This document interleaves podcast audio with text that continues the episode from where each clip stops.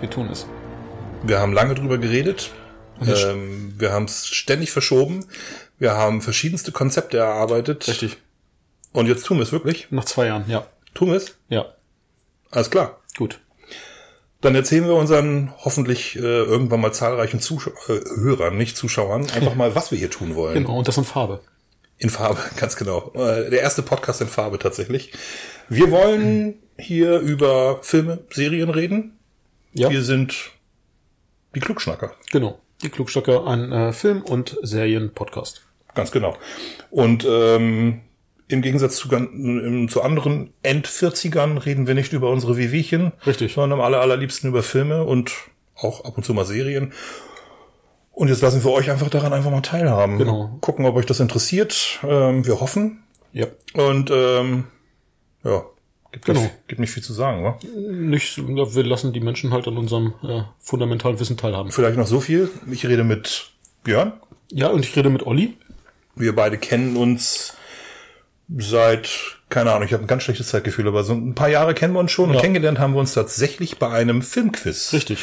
In der äh, berühmt berüchtigten Sternschnuppe in Lübeck. Da Genau. habe ich vor Jahren einen ähm, Filmquiz äh, veranstaltet und irgendwann saß du da halt und zufällig sogar, ne? Zufällig sogar, genau. Hast gesehen, Nanu, ein Filmquiz und äh, du bist wie ich ein riesen Filmfan und hast gedacht, da bleibe ich doch einfach mal hier. Genau, und ich bin da hängen geblieben. Ja. Und du bist hängen geblieben, wir sind alle drauf hängen geblieben. irgendwie. Die, äh, das Quiz gibt es jetzt schon seit einiger Zeit nicht mehr, äh, bedingt durch Corona natürlich und ähm, weil sich in der Schnuppe auch so einiges geändert hat.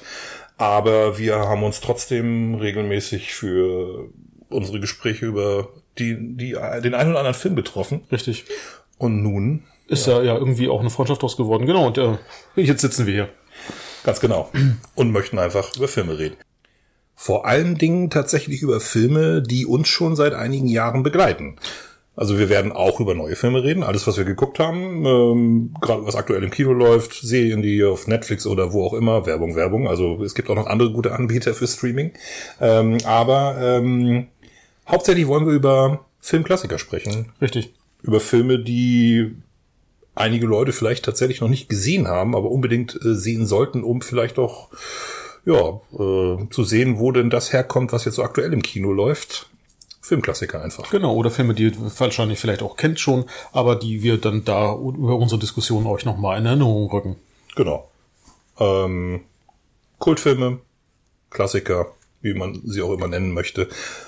Heute haben wir tatsächlich auch schon unseren ersten im Angebot. Ähm, ich sag nur 50-jähriges äh, Jubiläum, 50. Geburtstag. Nicht der einzige dieses Jahr, aber da soll ich nicht drüber reden. Danke. Keine Ursache. Ähm, naja, auf jeden Fall starten wir allerdings mit äh, etwas anderem. Und zwar möchte ich ganz gerne wissen, was hast du denn so in letzter Zeit geguckt? Ja, äh, zum Beispiel, aber da sind wir tatsächlich erst bei Neuheiten, also ähm, The Batman im Kino und äh, tatsächlich jetzt gestreamt nochmal äh, Spider-Way äh, No Way Home. Spider-Man. Ja. Okay. Und? Spider-Man No Way Home, ähm, ja, also ich würde ihn als äh, gut einstufen. Ähm, man hat die Auftritte von Tobey Maguire und Andrew Garfield noch als äh, Spider-Man vielleicht in Erinnerung und auch hier finden sie sich wieder in dem Film. Ähm, ich habe mich tatsächlich gefreut, beide Charaktere oder beide Darsteller in diesem Film wiederzusehen. Und äh, ja, es, ähm, der ein oder andere mag sich denken, okay, diese neuen äh, Marvel-Filme ähm, laufen immer auf selbe hinaus oder haben dasselbe Konzept. Ich fand ihn tatsächlich recht unterhaltsam und äh, muss sagen, ich fand das Zusammenspiel der Spider-Mans in dem Sinne dann äh, sehr unterhaltsam. Okay. Ja. Ja. Also angucken werde ich mir den auch. Ich habe äh, keine großen Erwartungen daran, weil ich diese auch die ersten beiden Tom Holland Filme jetzt nicht äh, super gut fand. Also vor allem der zweite war nicht so richtig, nicht so richtig geil. Der wird ja tierisch abgefeiert und ich habe, ähm, ich verstehe das zum Teil schon, dass der, dass er, der ist wirklich unterhaltsam und ich fand auch ähm, der in Bösewicht den, den, den, wie heißt er denn noch, den, ähm, Mysterio nein, im ersten. im, im ersten, Tobey Maguire im ersten oder? Nein, nein, nein, nein, nein, nein, hier jetzt der im Tom Holland Film. Ähm, Äh, äh, äh, scheiße.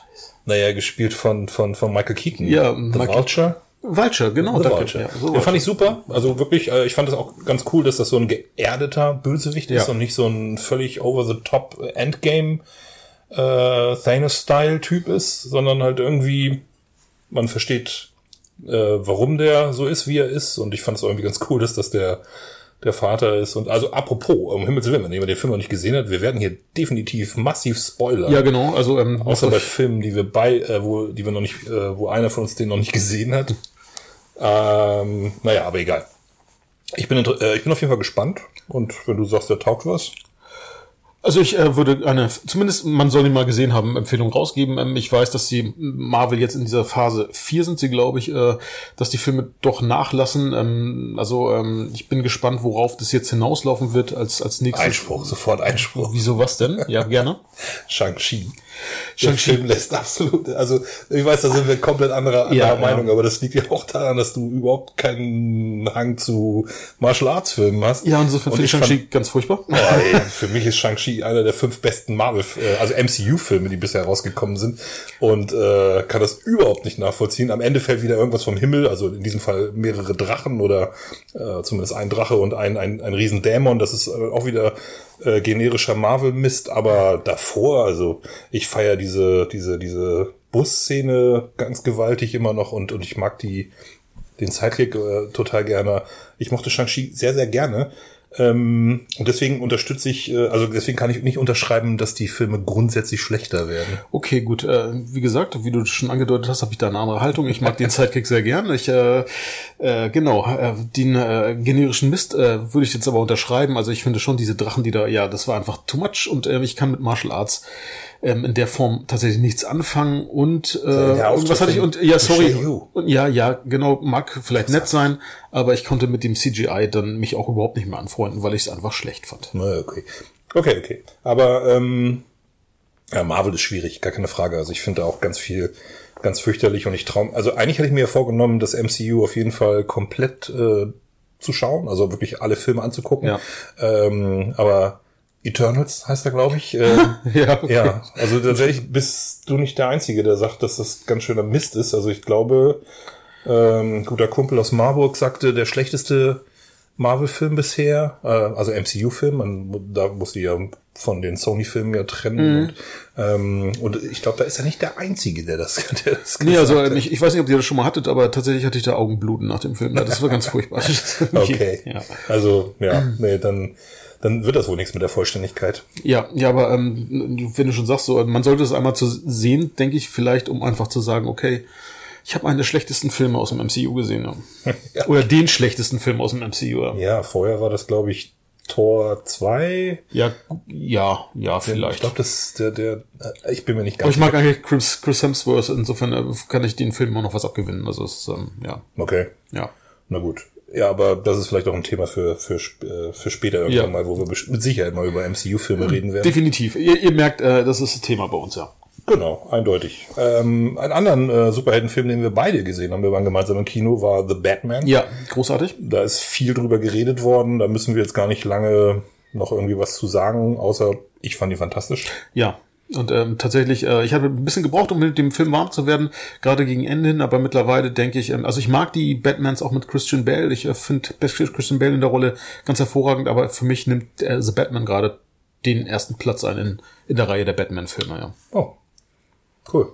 Also ich habe ähm, dann auch mir letztens The Dark Knight nochmal angezogen, reingezogen. Ähm, und Heath Ledger ist großartig. Ja.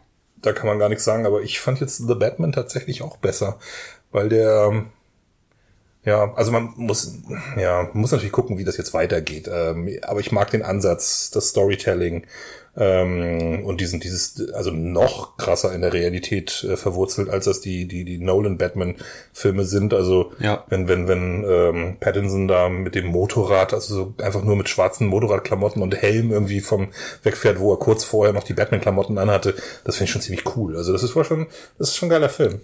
Auf jeden Fall. Gut, man kann die eine oder andere Szene natürlich auch ein bisschen in Frage stellen. Also ich habe dieses ähm, mit dem äh, Flight Suit, den er ja hat, also um diesen Gleiten, wo er dann gegen die Rück- Brücke prallt. Okay, also das hat für mich den Realismus etwas genommen, weil ich mir denke, okay, Da also man sich alle Knochen. hätte ich genau hätte ich das gemacht, wäre ich glaube ich halb tot. Aber gut, ähm, er hat's überstanden. Aber ähm, das ist, ähm, aber das sind so minimale Geschichten, wo ich mir denke, ja, die, die mindern aber nicht äh, die Qualität des Films oder den den guten Film. Ja. Ja, das Ende ist leider so ein bisschen höhepunktarm, könnte man fast sagen. Ähm, tatsächlich äh, ergibt das ja Sinn, ähm, da, da der Film ja im Grunde genommen eher so ein Kampf von, so ein innerer Kampf von Batman mhm, ist. Also der Film genau. stellt ja eher so diesen inneren Kampf von, von, von Bruce Wayne dar, ja. wie er Batman sein will, was er als Batman sein will. Und von daher ist das halt irgendwie eigentlich auch ganz geil, dass das Ende dann halt dass es irgendwie so ein Kampf gegen die eigenen Geister ist und, ja. ähm, und nicht irgendwie so der, der Riddler dann halt so in den Vordergrund gespielt wird. Ich fand es schlüssig, ähm, ungewöhnlich, aber halt einfach gut. Und ähm, das ist eben der Punkt. Man ist es gewohnt, dass am Ende, was wir vorhin sagten, bei Shang-Chi oder bei, bei den Marvel-Filmen, irgendwie ballert es am Ende fürchterlich. Ich finde das nur noch langweilig. Ich ähm, fand Shang-Chi bis zum Finale fantastisch und danach wurde es dann doch wieder hat er dann in der Gesamtnote dann doch wieder mindestens einen Punkt verloren, weil doch wieder nur CGI und wie gesagt, irgendwas Großes ist vom Himmel gefallen. Ähm, nee, also da mag ich den Ansatz deutlich lieber und bin gespannt, wie das weitergeht. Also ähm, freue mich da sehr auf eine Fortsetzung. Ja, Patterson hat für drei Filme unterschrieben und ich bin auch gespannt, und, äh, wie das dann fortgesetzt wird. Und Patterson genau. ist gut. Ja, ja. Patterson wirklich, wirklich klasse. Großartig. Ich konnte mich als er da damals genannt wurde, eben als, als neuer Batman-Darsteller, konnte ich mich überhaupt nicht mit ihm anfreunden, so, ähm, weil ich diese, auch diesen ganzen Twilight-Quatsch noch im Kopf hatte. Aber ähm, mittlerweile, wo ich Aber dann. Er hat so viel Gutes Genau, mit, dann darüber hinaus eben so viel äh, großartiger Schauspieler und ich finde, ähm, auch die Rolle des Batmans nimmt er oder füllt er ganz hervorragend aus. Ja, also bei Tenet hat er ja schon super gespielt. Ja. Der Leuchtturm, hast du den gesehen? Nein. Da kommen wir später sogar noch mal hin. Ähm, zu Robert Eggers, dem Regisseur von Der Leuchtturm, aber dazu dann später. Leuchtturm auf jeden Fall ähm, Tipp für alle, die äh, auf bisschen Elevated Horror stehen, also ein bisschen weniger Schockelemente, sondern das, diesen psychologischen Horror. Aber egal, guck ihn dir einfach mal an. Schwarz-Weiß-Film, William Defoe, Robert Pattinson, großartig. Na gut, da kann man, glaube ich, dann mittlerweile tatsächlich nicht viel verkehrt machen. Ja. Wenn der Besetzung. wenn Defoe mitspielt. Ja, wenn Defoe mitspielt, ganz, ganz, ganz, genau. genau. Ja. Und äh, wie gesagt, Pattinson auch super, ja. der macht viel, viel guten Kram gemacht. Und äh, ja, soweit zu Batman. Ja. Du hast äh, auch noch eine Serie gesehen, in die, oder guckst gerade zwei Serien, bei denen ich nicht reingeschaut habe. Genau, parallel. Also es ist einmal, da sind wir wieder Marvel, ähm, The Moon Knight ähm, und äh, das andere auch führt mich zurück in äh, ja quasi Kindertage, nämlich Star Trek. Also hier dann Picard und äh, die schaue ich gerade aktuell Picard auf äh, Prime und äh, Moon Knight natürlich auf Disney Plus. Ähm, ja, was soll ich dazu sagen? Also ich finde Picard, ähm, die zweite Staffel ist es jetzt äh, ganz hervorragend. Also ich äh, schaue das gerne. Ähm, die erste Staffel da war ich sehr verhalten, muss ich gestehen. Also die hat mir fand ich ein bisschen unrund, hat mir nicht ganz so zugesagt, aber mittlerweile, also mit der zweiten Staffel finde ich, ähm, gewinnt es an Schwung und äh, sind viele alte Charaktere, die man natürlich aus, aus dem ähm, ja aus den alten aus der alten Serie kennt, äh, finden sich hier wieder. Äh, Geinen, jetzt auch Q, der da quasi der Hauptprotagonist oder Gegenspieler dann ist ähm, zu zu Picard. Ähm, schaut einfach mal rein. Ich find's ähm, echt toll. Also ähm, und ich finde auch äh, äh, Patrick Stewart, äh, äh, genau, Entschuldigung, Wortfindungsstörung. Patrick Stewart ganz hervorragend in der Rolle, ähm, jetzt als alter Picard, ähm, der dann mit einer neuen Crew, aber auch natürlich die alten Darsteller haben immer wieder mal Gastauftritte ähm, agiert. Äh, echt toll zu sehen und eben, ja, das ein bisschen, ja, natürlich äh, äh Nostalgie im Spiel. Zu ähm, Moon Knight weiß ich ehrlich gesagt noch nicht ganz, was ich davon halten soll mit diesen ägyptischen Göttern. Und Moon Knight ist ja so eine Art, ähm, ja, Held, der von diesen ägyptischen Göttern, Honshu in diesem Fall, oder Konshu, Entschuldigung, ähm, seine Superkräfte erhält und äh, versucht die Wiedererweckung von, äh, schreibt es bitte in die Kommentare, wenn ich falsch liege, bei Hathor, die dann eine böse Gegenspielerin ist. Und ich weiß ehrlich gesagt noch nicht, wo das hinführt, aber ich bin gespannt. Also ich finde ähm, äh, Darsteller in der Serie ganz hervorragend. Ähm, bisher konnte ich, was, was das angeht, tatsächlich noch kein Manko erkennen. Aber ja, also für mich immer noch lohnenswert und ich bleib da am Ball. Okay. Ja, ich warte noch ein bisschen, bis ein paar Folgen am Start sind. Vielleicht sogar, sind es nur sechs Folgen, habe ich das richtig nee, erinnert? Acht, kleine, also, acht. also es soll bis Mitte, Mitte, Ende Mai, glaube ich, gehen laufen. Ach so, okay. Ja. Und im Anschluss dann. Genau. Aber da reden wir später noch Richtig. Drüber. Da reden wir später noch drüber. Ja, ähm, ich habe tatsächlich eine Serie zu Ende geschaut, die ähm, mit der ich mich sehr schwer getan habe. Äh, dem größten Hype, der jemals auf Netflix irgendwie stattgefunden hat. Ich habe Squid Game endlich zu Ende geschaut. Ich noch gar nicht. Du hast noch gar nichts geguckt, ja. Ähm, tja, soll ich dazu sagen? Also viele finden das ja unfassbar großartig. Ich äh, finde, dass es in Ansätzen wirklich gut ist, aber einfach auch eine ganze Menge Stuff dabei, dass ich mich frage, what's all this shouting? Das ist also, wo, wo kommt der ganze, ganze Hype eigentlich her?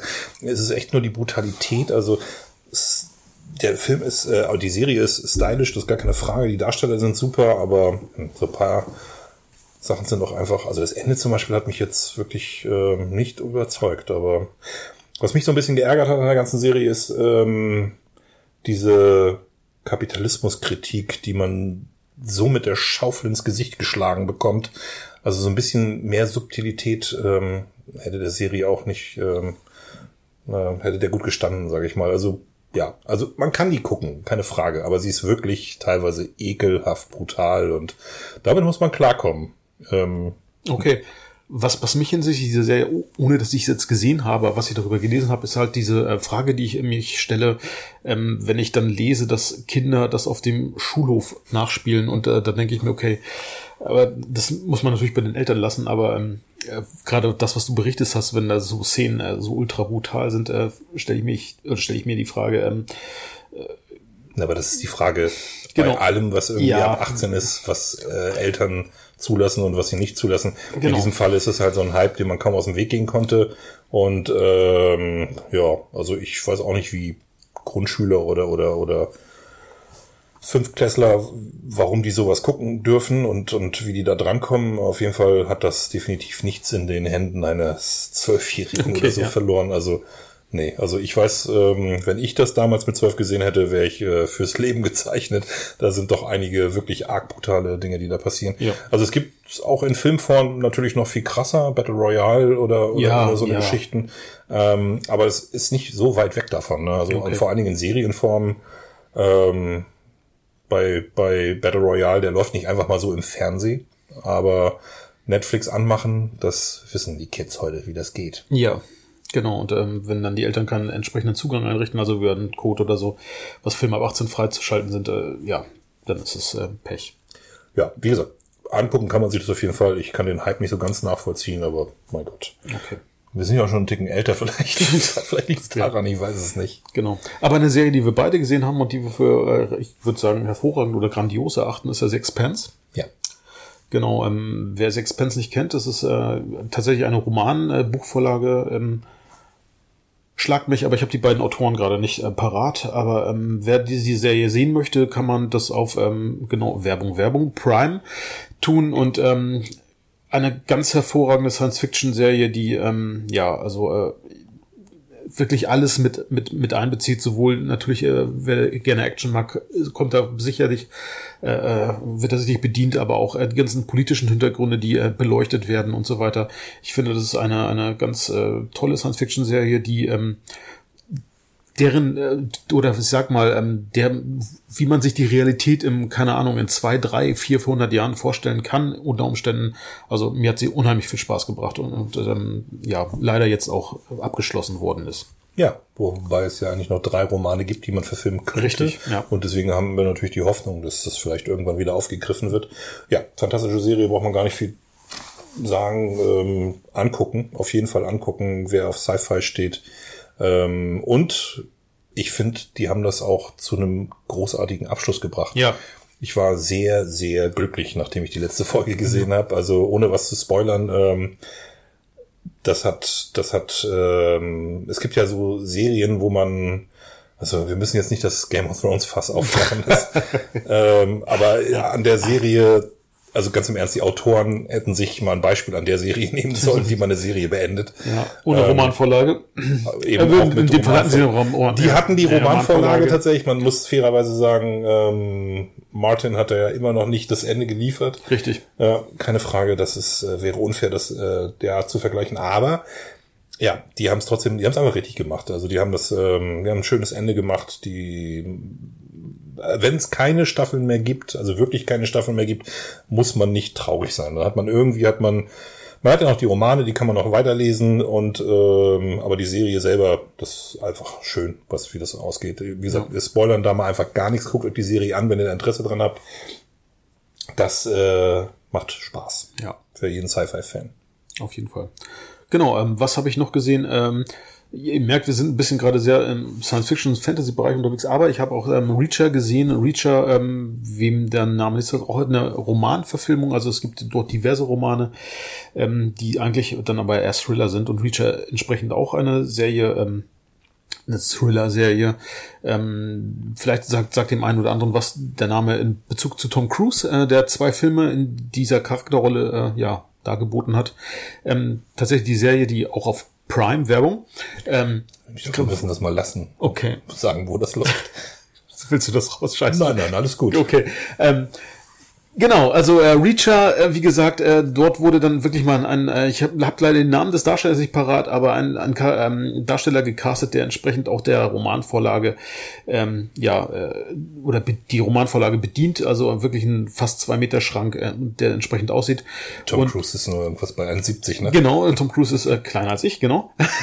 Und, äh, irgendwie, äh, ne, doch, dass er ihn 1,60, 1,65 oder so, keine Ahnung. Jedenfalls äh, Tom Cruise äh, äh, wurde in, in den Film irgendwie dann größer dargestellt, als er tatsächlich ist. Und wie in jedem Film. Wie in jedem Film. und, äh, und ich finde, dieser Charakter bedient es komplett und es äh, macht einfach Spaß, äh, dem zuzusehen. Mitunter sehr abrupte äh, ja, Gewaltexzesse, aber ich finde insgesamt macht, der, macht diese Serie Spaß. Ich glaube, das sind auch nur acht Folgen, also recht überschaubar. Und wer da Lust dran hat, sollte das mal tun. Ja. Clear Pass auf meiner Seite. Okay. Interessiert mich null. Okay. Dann muss ich noch was zu Bosch sagen. Also ich ganz Bosch. kurz Bosch, Bosch auch eine ganz ganz hervorragende Serie, mehrere Staffeln mittlerweile ähm, mit äh, Schaut es euch einfach mal an. Bosch, äh, ein Polizist in Los Angeles, äh, äh auch Rom also sind auch äh, Romanvorlagen.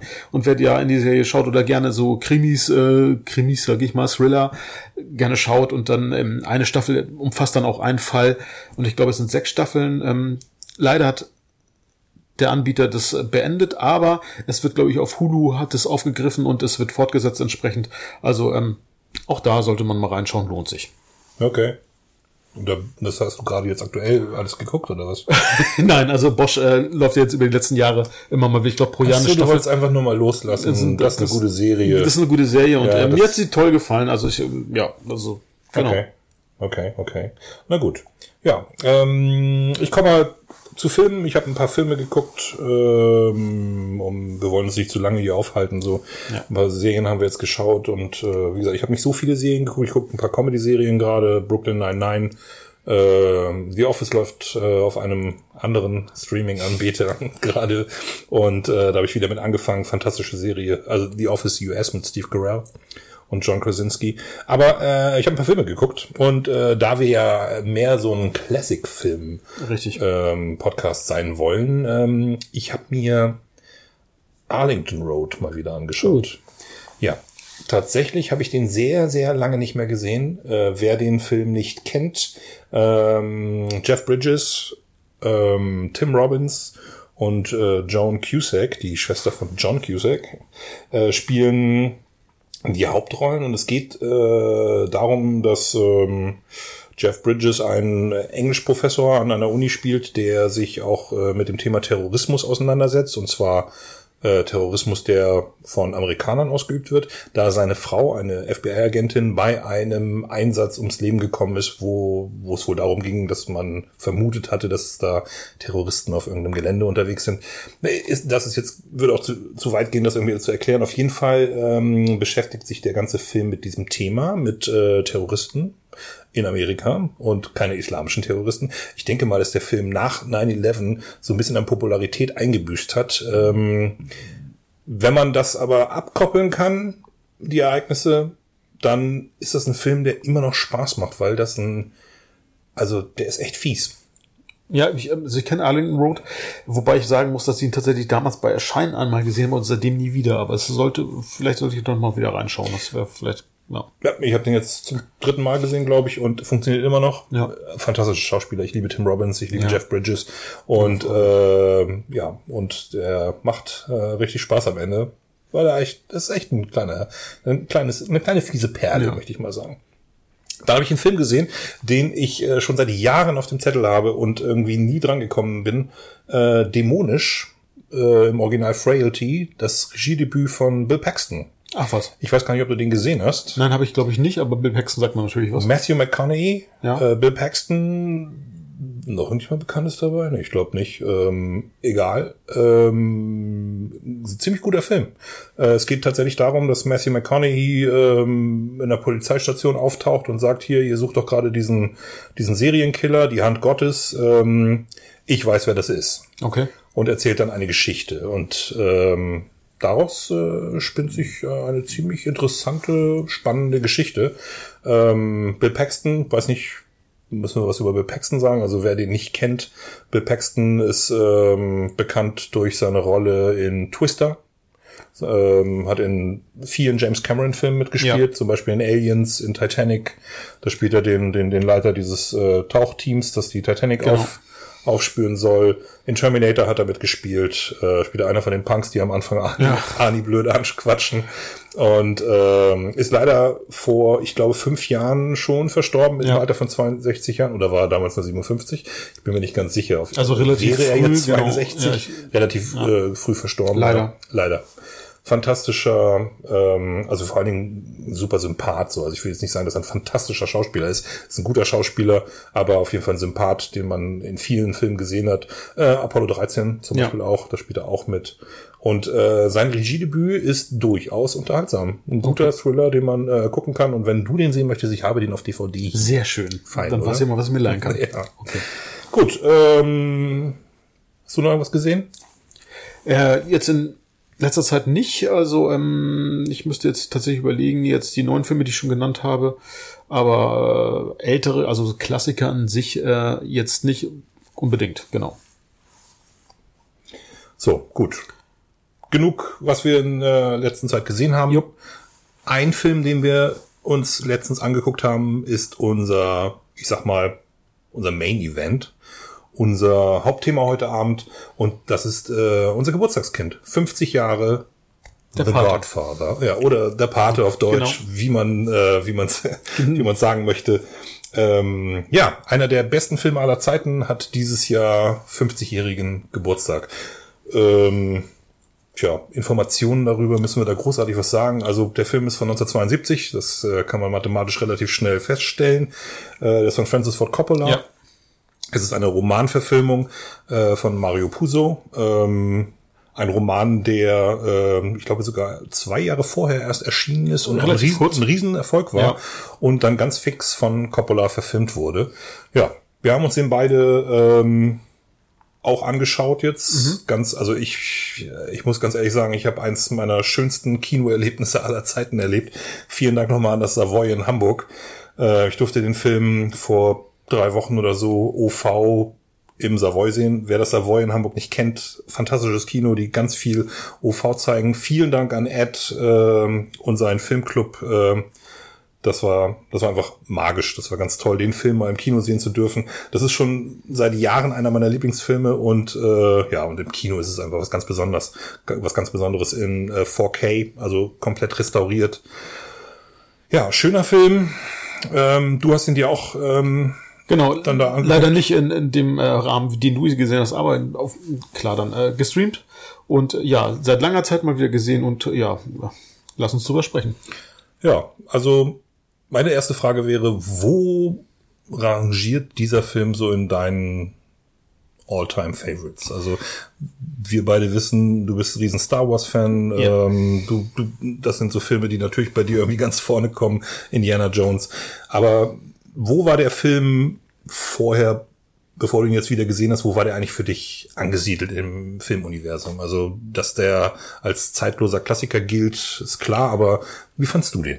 Also ich finde den Film großartig. Ähm, wie du schon benannt hast, natürlich äh, liegen meine Interessen, was Filme angeht, eher woanders. Aber ähm, als als Filmklassiker äh, betrachten, also wenn ich jetzt objektiv drauf gucke, wäre auf jeden Fall mein Top Ten, weil eigentlich ist der Film perfekt. Ähm, von der Besetzung her, die Geschichte, wie das umgesetzt ist, ähm, Bild, Ton, ich finde ihn äh, ganz hervorragend, ähm, ja, gefilmt einfach und ähm, nach wie vor beeindruckendes, ja, Zeitzeugnis aus den 70ern, ja, also äh, Filmzeugniszeugnis und ähm, ja, was kann man noch mehr dazu sagen oder mehr? Da kann man eine ganze Menge zu Ja, sagen. bitte? Das, das, das machen wir ja hoffentlich auch. Ja, denke ich, ich hoffe. Ja, der Film war, also bei mir ist es tatsächlich so, dass der, ich weiß nicht mehr, wann ich ihn das erste Mal gesehen habe, das muss, also ich war kein ganz kleines, äh, ganz kleiner Filmfan mehr, also ich muss schon, war schon so Teenager-mäßig unterwegs und ich habe den gesehen und fand den damals sofort überragend. Und der ist äh, von null auf Platz, weiß ich nicht, zwei, drei oder so in meiner meiner meiner besten Filme aller Zeiten geschossen.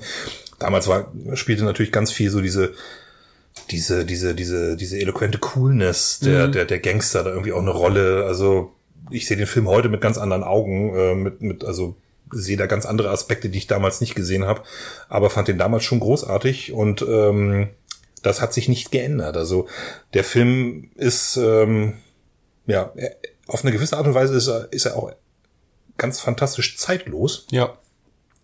Also das, was da irgendwie passiert, ähm, gerade in dieser 4K-Restauration, ähm, das könnte theoretisch auch, weiß ich nicht, vor zwei Jahren gedreht worden sein, ähm, von der, was die Aktualität angeht. Aber wenn man sich das Storytelling anguckt, dann eben wieder nicht. Denn so eine Filme werden heute nicht mehr gemacht. Das, das ist richtig. Ist zwar Kulturpessimismus ja. pur, aber der Film dauert drei Stunden.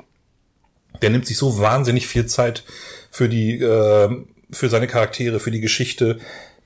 Allein die Eröffnungsszene, die Hochzeit von Conny, äh, dauert 25 Minuten. Ja.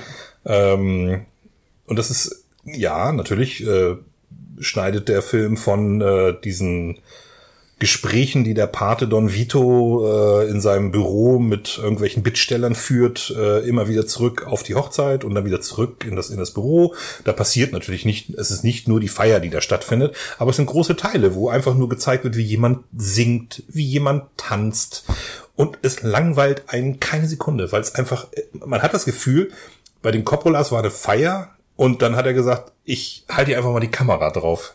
Jedes Mal, wenn ich dieses Fest sehe, wenn, wenn, wenn die, äh, wenn Mama Corleone, ich glaube, sie ist tatsächlich so in den Credits, wird sie, glaube ich, so genannt, ähm, wenn sie sich auf die Bühne stellt und singt und dann ist dieser ältere Herr da, der dann mit ihr zusammen singt und äh, es ist, das wirkt wie eine, wie eine Home-Video-Aufnahme, äh, die, die verdammt gut produziert ist. ja. Ist, und dann kommt halt dieses, dann kommt diese, also schon die erste Szene in diesem Film wenn, wenn dieser, wenn dieser, ähm, Bonas, wie heißt er? Oh um Gottes Willen, ich habe mir seinen Namen nicht gemerkt. Er heißt Bonacera.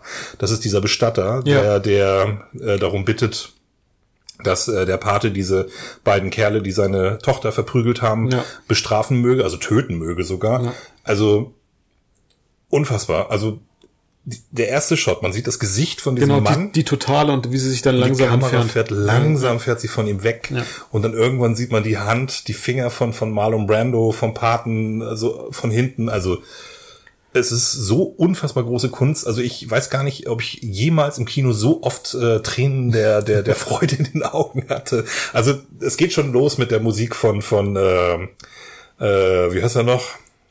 Um Himmels Willen. Ähm, jetzt ist mir gerade der Name entfallen, aber ich habe ihn mir aufgeschrieben. Äh, Nino Rota. Ja.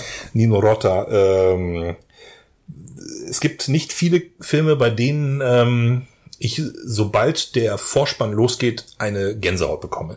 Ich erinnere mich, äh, ich habe im, äh, im Koki mal äh, Blade Runner präsentieren ja. dürfen. Dann haben wir im Koki hier in Lübeck äh, ja, Kurzer, kurzer Hinweis, wir sind übrigens in Lübeck, da, da kommt auch der Klugschnacker her, äh, aus dem Norden, äh, aber egal, wir waren im äh, kommunalen Kino in, in Lübeck und haben Blade Runner gezeigt und dann geht dieser Film mit den Tönen von Vangelis los und man hat eigentlich automatisch sofort eine, eine Gänsehaut. Und der zweite Film, bei dem mir das auf jeden Fall immer passiert ist, äh, Alien von Ridley Scott, 1979, wenn man diesen Shot aufs Weltall und dann geht die Musik ganz, ganz leise los und dann auch die Buchstaben, die einzelnen Striche tauchen langsam auf. Und so ging es mir jetzt in Hamburg auch. Ähm, der Bildschirm ist schwarz, der erste Ton der Musik geht los und dann kommt dieses Godfather-Logo. Dieses, dieses Bild, wo ja. dieser, dieser Puppenspieler, genau. es ist ach, einfach nur fantastisch. Ja. Und ich habe nicht mal aufgehört, mich zu freuen für drei Stunden. Es war einfach immer wieder eine magische Szene nach der anderen, über die wir jetzt ein bisschen genauer reden wollen. Ja. Und zwar machen wir das folgendermaßen. Ich dachte, wir sprechen einfach mal darüber, was ist denn so deine Lieblingsszene in dem Film? ich habe ein paar Szenen vorbereitet, über die könnten wir reden. Du kannst aber natürlich, wenn, wenn dir das spontan Ja. einfach einfällt, können wir das auch so machen. Sehr gerne. Also du kannst gerne gern das aufführen, was du da hast. Und äh, also du hast gerade eine eine sehr beeindruckende Szene genannt, also die Eingangsszene. Genau, das ist Die, die, ähm, Bonaceras ja, ja, genau. Anfrage. Ja. Die habe ich auch als ersten Punkt. Ähm, definitiv eine der brillantesten Filmeröffnungen aller Zeiten, Ja. würde ich sagen. Ähm, dann äh, fällt mir äh, fällt mir ein natürlich die äh, Pferdekopf-Szene. Ja, ja. Also die Pferdekopf-Szene ist auch äh, fantastisch. Ich äh, habe da auch einen ganz witzigen Fact. Ähm, der ähm, Hauptdarsteller, der, nicht Hauptdarsteller, der Darsteller in der Szene. Okay. Ähm, wie heißt er denn? Ähm, warte, warte, warte. Ich habe mir das aufgeschrieben, weil, weil, das, weil ich das sehr witzig fand. Ähm, John Marley heißt der Darsteller. Okay. Ähm, der wusste nicht, dass der Kopf echt ist. Die Schreie sind echt. Okay. In den Proben wurde tatsächlich ein, äh, ein, ein so ein Modell benutzt, aber in der Szene, also das ist jetzt äh, Internet Research, also ich hoffe, dass das wirklich wahr ist, aber auf jeden Fall hat Coppola in, in der Szene original einen äh, echten abgeschnittenen Pferdekopf benutzt und das wusste John Marley nicht und die Schreie sind also auch echt. Okay. Naja, aber auf jeden Fall die berühmte Pferdekopf-Szene. Ähm, Welche, glaube ich, auch, ähm, ich glaube auch für, für glaube ich, die bekannteste Szene aus dem Film eigentlich ist so. Also wenn, wenn ich mich mit Leuten beim Part unterhalte, so kommt immer wieder der Pferdekopf. Also es ist irgendwie ähm, scheinbar das, äh, was sich so allgemein ähm, Ja. sehr gut eingeprägt hat. Ja. Ja. viele nennen auch den äh, den Kuss, der aber dann erst im zweiten Teil auftaucht, genau. aber verwechseln das dann oder so. Also das ist halt, sind so diese zwei Szenen. Dann ähm, ganz wichtig, äh, also ich finde eine der stärksten Szenen ist auch, ähm, wenn ähm, Don Vito mit Michael im Garten sitzt und äh, Vito ähm, Michael erklärt oder praktisch sagt, wer der Verräter ist ja. äh, derjenige, der an ihn herantritt und sagt, hey, wir vereinbaren ein Treffen, das ist der Verräter. Und das ist ja dann, ähm, Achtung, Spoiler Alert, wie gesagt, wir haben keine Lust, das andauernd wieder zu sagen, aber ähm, Tessio. Ja. Und ähm, das ist eine fantastische Szene, wie, wie, wie praktisch der Vater seinem, seinem, seinem Thronfolger so diese, diese, diese Weisheit so mitgeben will, Ja. weil er einfach will, dass es in seinem Namen so weitergeführt wird. Ganz, ganz, ganz stark. Ähm, was haben wir denn noch? Ähm, Apollonias Tod. Ja. Der, ähm, die ganze Szene, wie das, wie das zustande kommt. Äh, ich finde, es geht irgendwie schon in dem Moment los, wo sie, wo sie Autofahren lernt. Ja.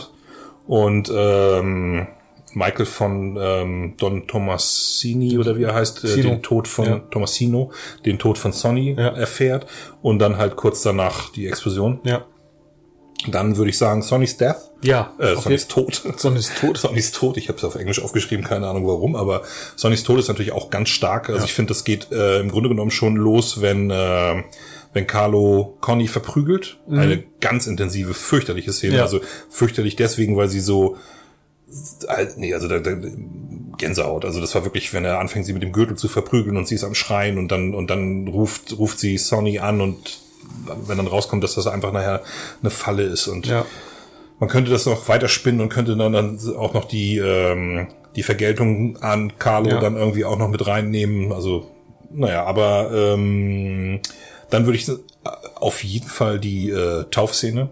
Mhm. Ähm, man könnte sie auch die, die Säuberung nennen. Ja, genau. Das ist, ähm, ich glaube, das ist auch mein Favorit, weil das Ding ist so finster. Das ist äh, klar, die Eröffnung ist fantastisch, äh, der, der Pferdekopf ist fantastisch, aber das Ding am Ende, das, ich glaube, wenn wenn wenn ähm, Michael gefragt wird, ob er allen ich habe ihn jetzt auf Englisch gesehen und ich weiß jetzt nicht genau, wie es auf Deutsch heißt, aber äh, da gibt's halt dieses, ähm, entsagst du allen Dämonen, Ja. äh, dem Bösen und er antwortet ja und in, in, in der Zwischenzeit killt Clemenza irgendwelche Typen in einem, in einem Fahrstuhl mit Ja. einer Schrotflinte, dann die Drehtürgeschichte. Das ist, also ist mein Favorit tatsächlich.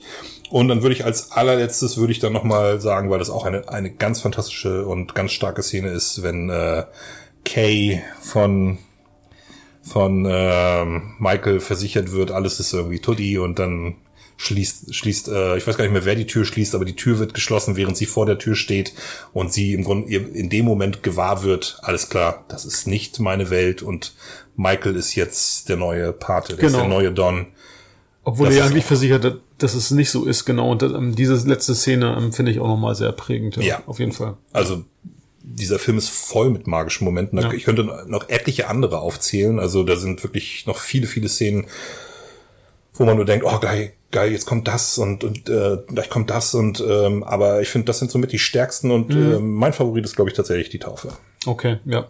Ja, die Taufe finde ich auch sehr bezeichnend. Ne? Also das ist genau das, was du schon benannt hast. Also ähm, er wäscht sich quasi vor Gott rein, aber im Hintergrund, ähm, na, also diese, diese enorme Gewalt oder dann eben nicht die Abkehr vom Bösen, sondern eigentlich eher, ja, die, äh, ja, Hin zum Bösen. Hin zum Bösen, genau. Also das ist, ähm, ja, wenn man das, wenn man das äh, vergleicht, was er am Anfang zu Kay sagt, ähm, äh, Kay, das ist meine Familie, das bin nicht ich. Ja. Und äh, also das, das, wenn man, wenn man diese erste Szene von Michael nimmt und dann diese letzte Szene, Ja. die Entwicklung, die dazwischen stattgefunden hat, ist unfassbar. Ähm, der, der großartigste Moment ist im Grunde genommen, wenn, ähm, wenn äh, Michael im, in dem Restaurant sitzt und überlegt, ob er ähm, McCluskey, den Cop, und ähm, Solazzo, ob er sie wirklich töten will. Ja. Die, der Blick, dieses im, er guckt links, er guckt rechts, er, er überlegt, mache ich das jetzt wirklich? Ist das jetzt mein Leben? Und er entscheidet sich dann dafür. Er macht es dann einfach. Also ist die ganze Szene ist auch, die müsste man eigentlich auch mit reinnehmen. Warum habe ich die da nicht mit reingenommen? Die, die, die, die Szene in dem, in dem Café, also in dem, in dem Restaurant, Restaurant, wenn, ja. wenn die beiden abgeknallt werden, die, die, wenn die U-Bahn vorbeifährt oder die Straßenbahn, was auch immer das ist, und äh, er in dem Moment halt wirklich dann auch überlegt, na Mensch, das wäre doch jetzt eine gute Gelegenheit, jetzt einfach mal zuzuschlagen, und dann macht er es. Er macht es einfach und, und, und hat in dem Moment die Entscheidung selber getroffen, dass er diesen Pfad geht, ja. dass Genau. er diese Fahrt geht, Ja. ganz genau. Fantastisch. Und eigentlich ja im Grunde diese Spirale abwärts gewählt hat. Also. Ob, also, ob er die Spirale abwärts Naja, gewählt hat, also, aus, aus, ich meine jetzt aus, aus, ähm, von, aus seinem Standpunkt, von seinem Standpunkt aus war das oder aus unserem Standpunkt aus, also die rein moralische, also Spirale, ja. moralisch betrachtet, ja. Und, und tatsächlich stellt sich ja auch nun mal im Laufe der Geschichte heraus, dass es eine Spirale nach unten ist. Ja, ja, klar. Weil die Familie ist auf dem absteigenden Ast. Ja. Ähm, der, der alte Pate hat ein paar Entscheidungen getroffen, die nicht mehr so angebracht sind bei den moderneren Gang Ja. Gangstern, sage ich mal so, und das versucht äh, Michael auszubügeln und äh, wird deswegen auch immer brutaler, aber naja, die Zeit überholt ihn dann nachher. Ja. Also, aber das sind dann alles Themen für den zweiten Teil, den wir jetzt ganz explizit nicht besprechen Richtig. werden, weil der ja nun mal erst 1974, 50, also in, in zwei Jahren 50-jährigen Geburtstag feiert. Ja. Und der steht im ersten Teil ja nicht wirklich in, in wirklich nach. Äh, Da kann man dann auf jeden Fall in zwei Jahren nochmal drüber reden. Richtig. Ja, also meine Lieblingsszene auf jeden Fall die Taufe. Okay. Meine, also, ähm, ja, wie gesagt, ich, also für mich ist es der, ich bin im Zweifel zwischen der An Eingangsszene oder der, der Ausgangsszene. Also da hänge ich und ich fand die Aus den Ausgang, glaube ich, noch mal intensiver, prägender für mich als als eigentlich, äh, ne? also diese, Bel- also Kay eben zu belügen und dann äh, quasi als Don dann dort an neue Bittsteller zu empfangen.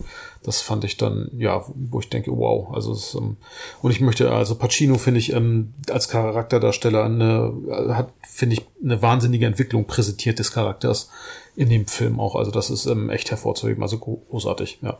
Ja, ja, da, da muss man auf jeden Fall drüber reden.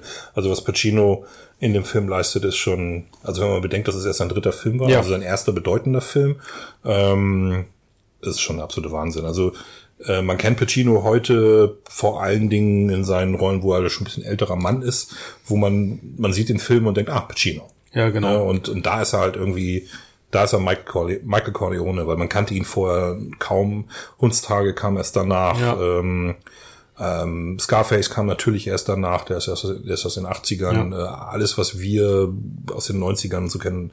Ähm, wie gesagt, er ist ganz frisch in Hollywood gewesen und ja, es gibt nicht wenige, die äh, sagen, dass seine Leistung noch größer ist als die von Marlon Brando.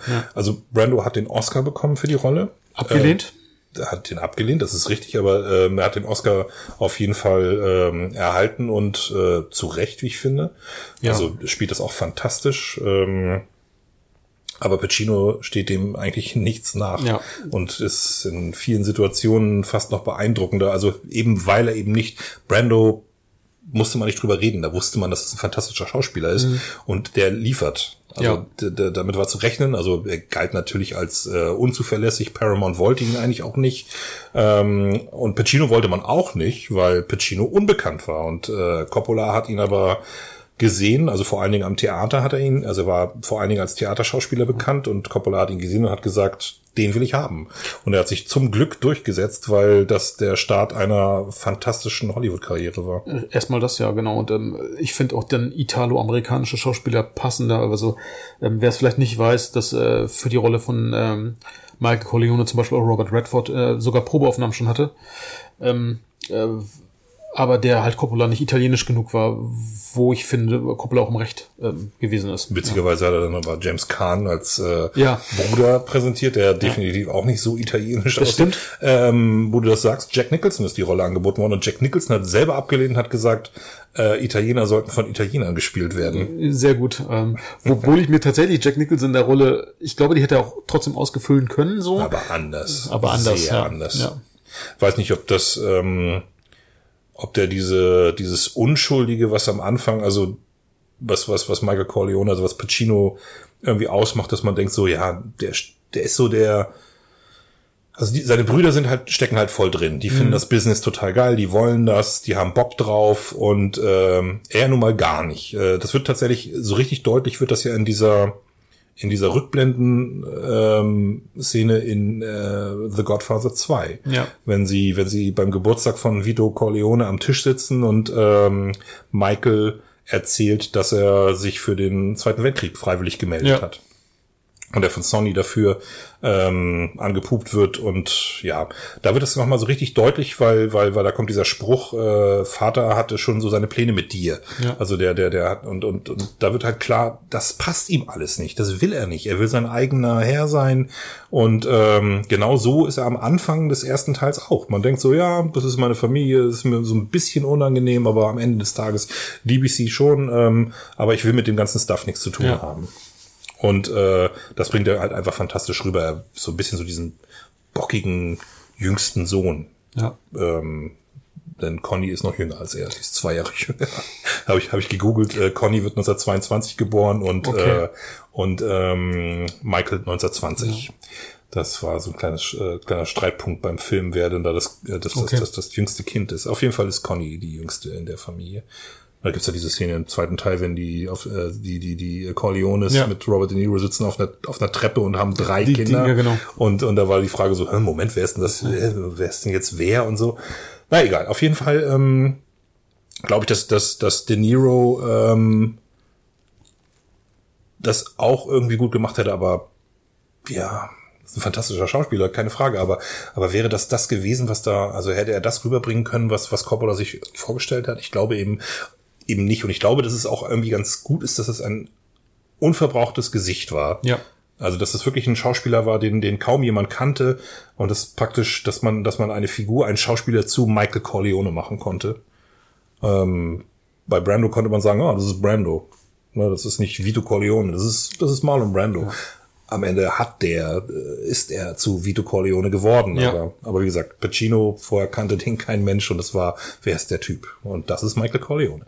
Naja. Wir haben auf jeden Fall ein paar Casting-What-Ifs. Ähm, du hast ja schon ähm, über Robert Redford gesprochen. Ähm, neben Jack Nicholson waren auch noch Dustin Hoffman und Warren Beatty im Gespräch für die Rolle des Michael Corleone für Vito Corleone, äh, den Paramount wirklich nicht haben wollte, weil der ähm, zu einem Kassengift geworden war. Also, also Marlon Brando, ja. Was habe ich gesagt? Vito Corleone. Aber ja, Marlon Brando, genau. Ja. Also nicht Vito, Vito Corleone war zum Kassengift geworden, sondern Marlon Brando. Genau, Marlon Brando war zu einem Kassengift geworden. Ich weiß gar nicht, ob sein letzter wirklich erfolgreicher Film die Meuterei auf der Bounty war. Das wäre zehn Jahre davor gewesen.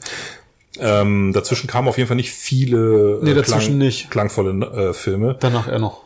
Danach, ja klar, ja. danach auf jeden Fall. Also das hat ihm auf jeden Fall so einen Second Wind gegeben. Ja. Ähm, die Namen sind auf jeden Fall sehr interessant, die da im Gespräch waren, die Paramount gerne gesehen hätte. Äh, Lawrence Olivier. Ja. Äh, Ernest Borgnine. Ernest Borgnine, interessant. Okay, das wusste ich tatsächlich noch nicht. Ja. Anthony Quinn. Ja. Oder George C. Scott. Das sehe ich tatsächlich irgendwie gar nicht. Nee. Äh, und wer ganz großes Interesse hatte und wirklich gesagt hat, ich wäre perfekt für diese Rolle, war Orson Welles. Okay.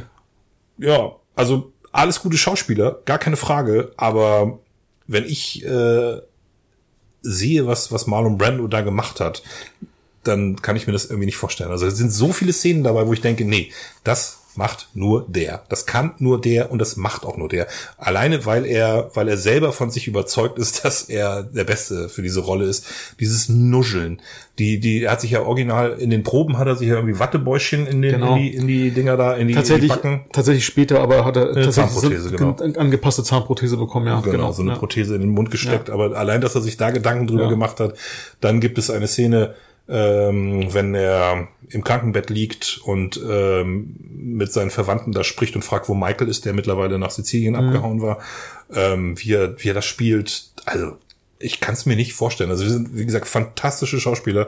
Äh, Lawrence Olivier mit Sicherheit einer der besten Schauspieler aller Zeiten. Ähm, Orson Welles, auch Ernest Borgnine, definitiv ein, ein guter Schauspieler, aber Brando ist Ja. Brando.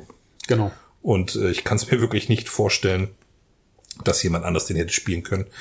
Äh, für Sony gab es tatsächlich auch eine ganz äh, witzige Casting äh. Robert Redford, äh, nicht Robert Redford, Burt Reynolds. Burt Reynolds. Burt Reynolds. Okay. Ja, weiß ich nicht. Ähm, Nee, ähm, ich finde Burt Reynolds ähm, hat also Zu viel so gute Laune. Ja, zu viel gute Laune und äh, ich finde, er hat sich erst in seinen letzten Jahren so ein bisschen, finde ich, als Charakterdarsteller, ich fand, äh, äh, also diese, diese Filme, die Ende der 70er gemacht hat mit hier, weiß ich nicht, auf dem Highway ist keine Ahnung was los, ähm, fand ich ihn recht klamaukig. Also, ähm, Man hat, er hat auch in Deliverance mitgespielt, ne? Also ja, beim ja, ist jeder der ja, ich Erste. weiß, ja, Das ist definitiv auch eine ernste Rolle. ja, und äh, ziemlich gut. Aber ich finde, danach hat er sich zu sehr, ähm, keine Ahnung, ob es zu dem Zeitpunkt vielleicht richtig gewesen wäre. Ähm, ja, aber wie auch immer.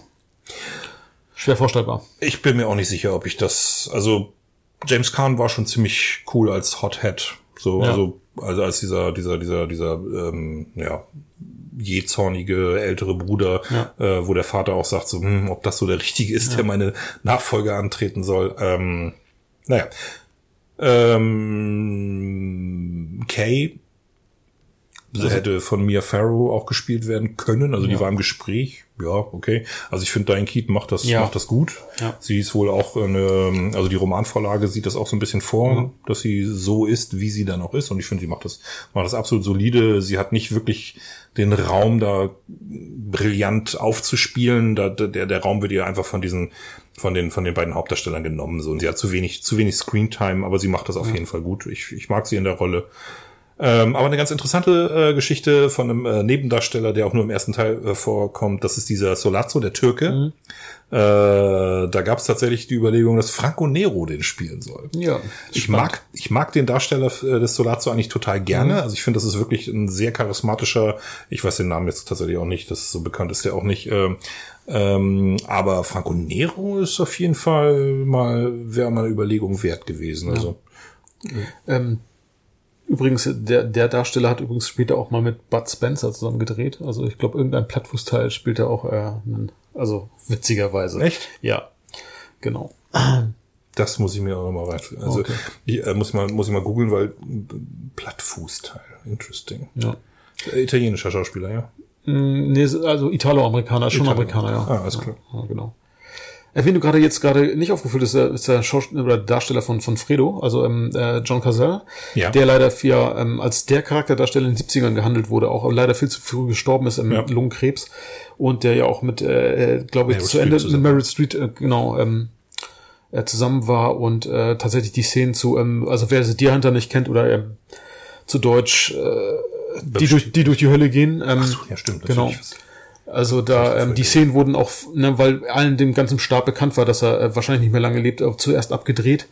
Ähm, also ein ganz hervorragender äh, Schauspieler, ähm, Hundstage, ne? Also genau, also ähm, ja. Dr. Afternoon, auch mit Genau. Pacino zusammen. Ja, auch mit Pacino zusammen, genau. Ja, viel zu früh verstorben. Ja. Aber was gab's da für ein What If? Ne, das, das weiß ich gerade nicht. Also kein Ach so, What If. Ich ach wollte, ach ich wollte ihn einfach nur mal benannt haben, so. Also, Ja, ja, ähm, ja. Äh, super guter Schauspieler Ja. der 70er Jahre, genau, viel zu früh verstorben. Ähm, und macht das, was er da in dem Film äh, zu tun hat, wirklich fantastisch. Ja. Also gerade im zweiten Teil. Ja, also dafür die Rolle nochmal hervorgehoben. Ganz genau. Und ähm, grandios, ja. Ja. Ähm, haben wir das auch abgehandelt. Ähm, dann würde ich ganz gerne mit dir einmal über das beste Zitat reden. Also dieser Film ist ja voll mit mit mit mit Zitaten, ja. die die es irgendwie die Popkultur geschafft haben, ja. aber auch einige nicht ganz so bekannte Zitate, die Gut. eher so Filmfans äh, bekannt sind. Ja, ich fange mal mit dem bekanntesten an, zumindest auf Deutsch, und ich äh, hoffe, ich äh, also ähm, rezitiere es gerade richtig. Ähm, ich habe ihm ein Angebot gemacht, dass er nicht ablehnen kann. Nee, da zitierst du leider falsch. Das Siehst du, ich habe das gewusst. erste Mal, wenn das auftaucht, ist, wenn ähm, wenn äh, soweit ich weiß, also wenn ich mich nicht irre, ist, wenn wenn wenn Vito das äh, Johnny Fontaine äh, sagt, dass er dass er ähm, äh, mit diesem mit diesem Produzenten da gesprochen ja. hat. Auf jeden Fall sagt er, ich mache ihm ein Angebot, das er ihn, nicht ja. ablehnen ja, kann. Ja, genau, okay. Genau, das ist natürlich äh, ja. I make him an offer he can't refuse. Im Original ist natürlich ist auf jeden Fall das berühmteste Zitat. Ja. Ich möchte aber auf jeden Fall ein paar Zitate auf jeden Fall noch erwähnen. Ja. Ähm, und äh, es ist ja schon fast äh, der Film der Weisheiten des, des, des Vito Corleone. Äh, sehr schön ist auch, ein Mann, der keine Zeit mit seiner Familie verbringt, ist kein richtiger Mann. Ja. Da kritisiert äh, Vito, dass äh, äh, Sonny mit eine Geliebte hat und ja. mit der da irgendwie immer rumhängt. Sehr schön ist auch, ich war niemals unvorsichtig. Frauen und Kinder dürfen unvorsichtig sein, Männer nicht. Oder ein Anwalt kann mit seinem Aktenkoffer mehr stehlen als 100 Männer mit Kanonen. Und ich habe eine sentimentale Schwäche für meine Kinder und ich habe sie verwöhnt, wie sie sehen. Sie reden, wenn sie zuhören sollten. Bezieht sich auch auf Sonny, das ist bei dem äh, Gespräch mit Solazzo, ja. wo sie, äh, wo, wo Vito ablehnt, äh, diese den Rauschgift äh, Heroin das Geld, einfach, genau, ja. das Geld äh, zur Verfügung zu ja, stellen. Oder Koks. Ja. Genau. Ähm, wie gesagt, brauchen wir gar nicht drüber reden. Ich mache ihm ein Angebot, das er nicht ablehnen kann, ist auf jeden Fall das, das, das bekannteste Zitat. Ich habe aber noch zwei, die nicht von Vito sind, die ich erwähnenswert finde. Ähm, auf äh, Sizilien, ähm, als äh, Michael Apollonia sieht und einer von seinen Leibwächtern, die mit ihm da unterwegs sind, sagt, in Sizilien sind Frauen gefährlicher als Schießeisen. Und äh, ein sehr, sehr schönes Zitat auch, und vor allen Dingen deswegen, weil es improvisiert ist, ist, äh, ich habe es tatsächlich nur auf, auf Englisch, Take the gun, leave the cannoli. Das ist äh, Clemenza, nachdem sie ähm, äh, ist Tessio, nachdem sie Tessio getötet mhm. haben, äh, fahren sie ja mit dem Auto irgendwie raus und äh, dann fahren sie mit einem anderen Auto zurück. Und was ganz witzig ist, ist, in einer Szene vorher sagt die Frau von Clemenza, don't forget the cannoli. Ja. Aber das ist, kommt im Skript, kommt tatsächlich gar nicht äh, Take the Gun, Leave the Cannoli vor. Das ist dem Darsteller von Clemenza einfach mal okay. spontan eingefallen, dass er das sagt. Einfach nur mal, naja, als, als sehr witzige Geschichte am Rande. Ja. Ja, haben wir die Quotes auch ähm, abgehakt. Ähm, was ist an dem Film eigentlich nicht so doll?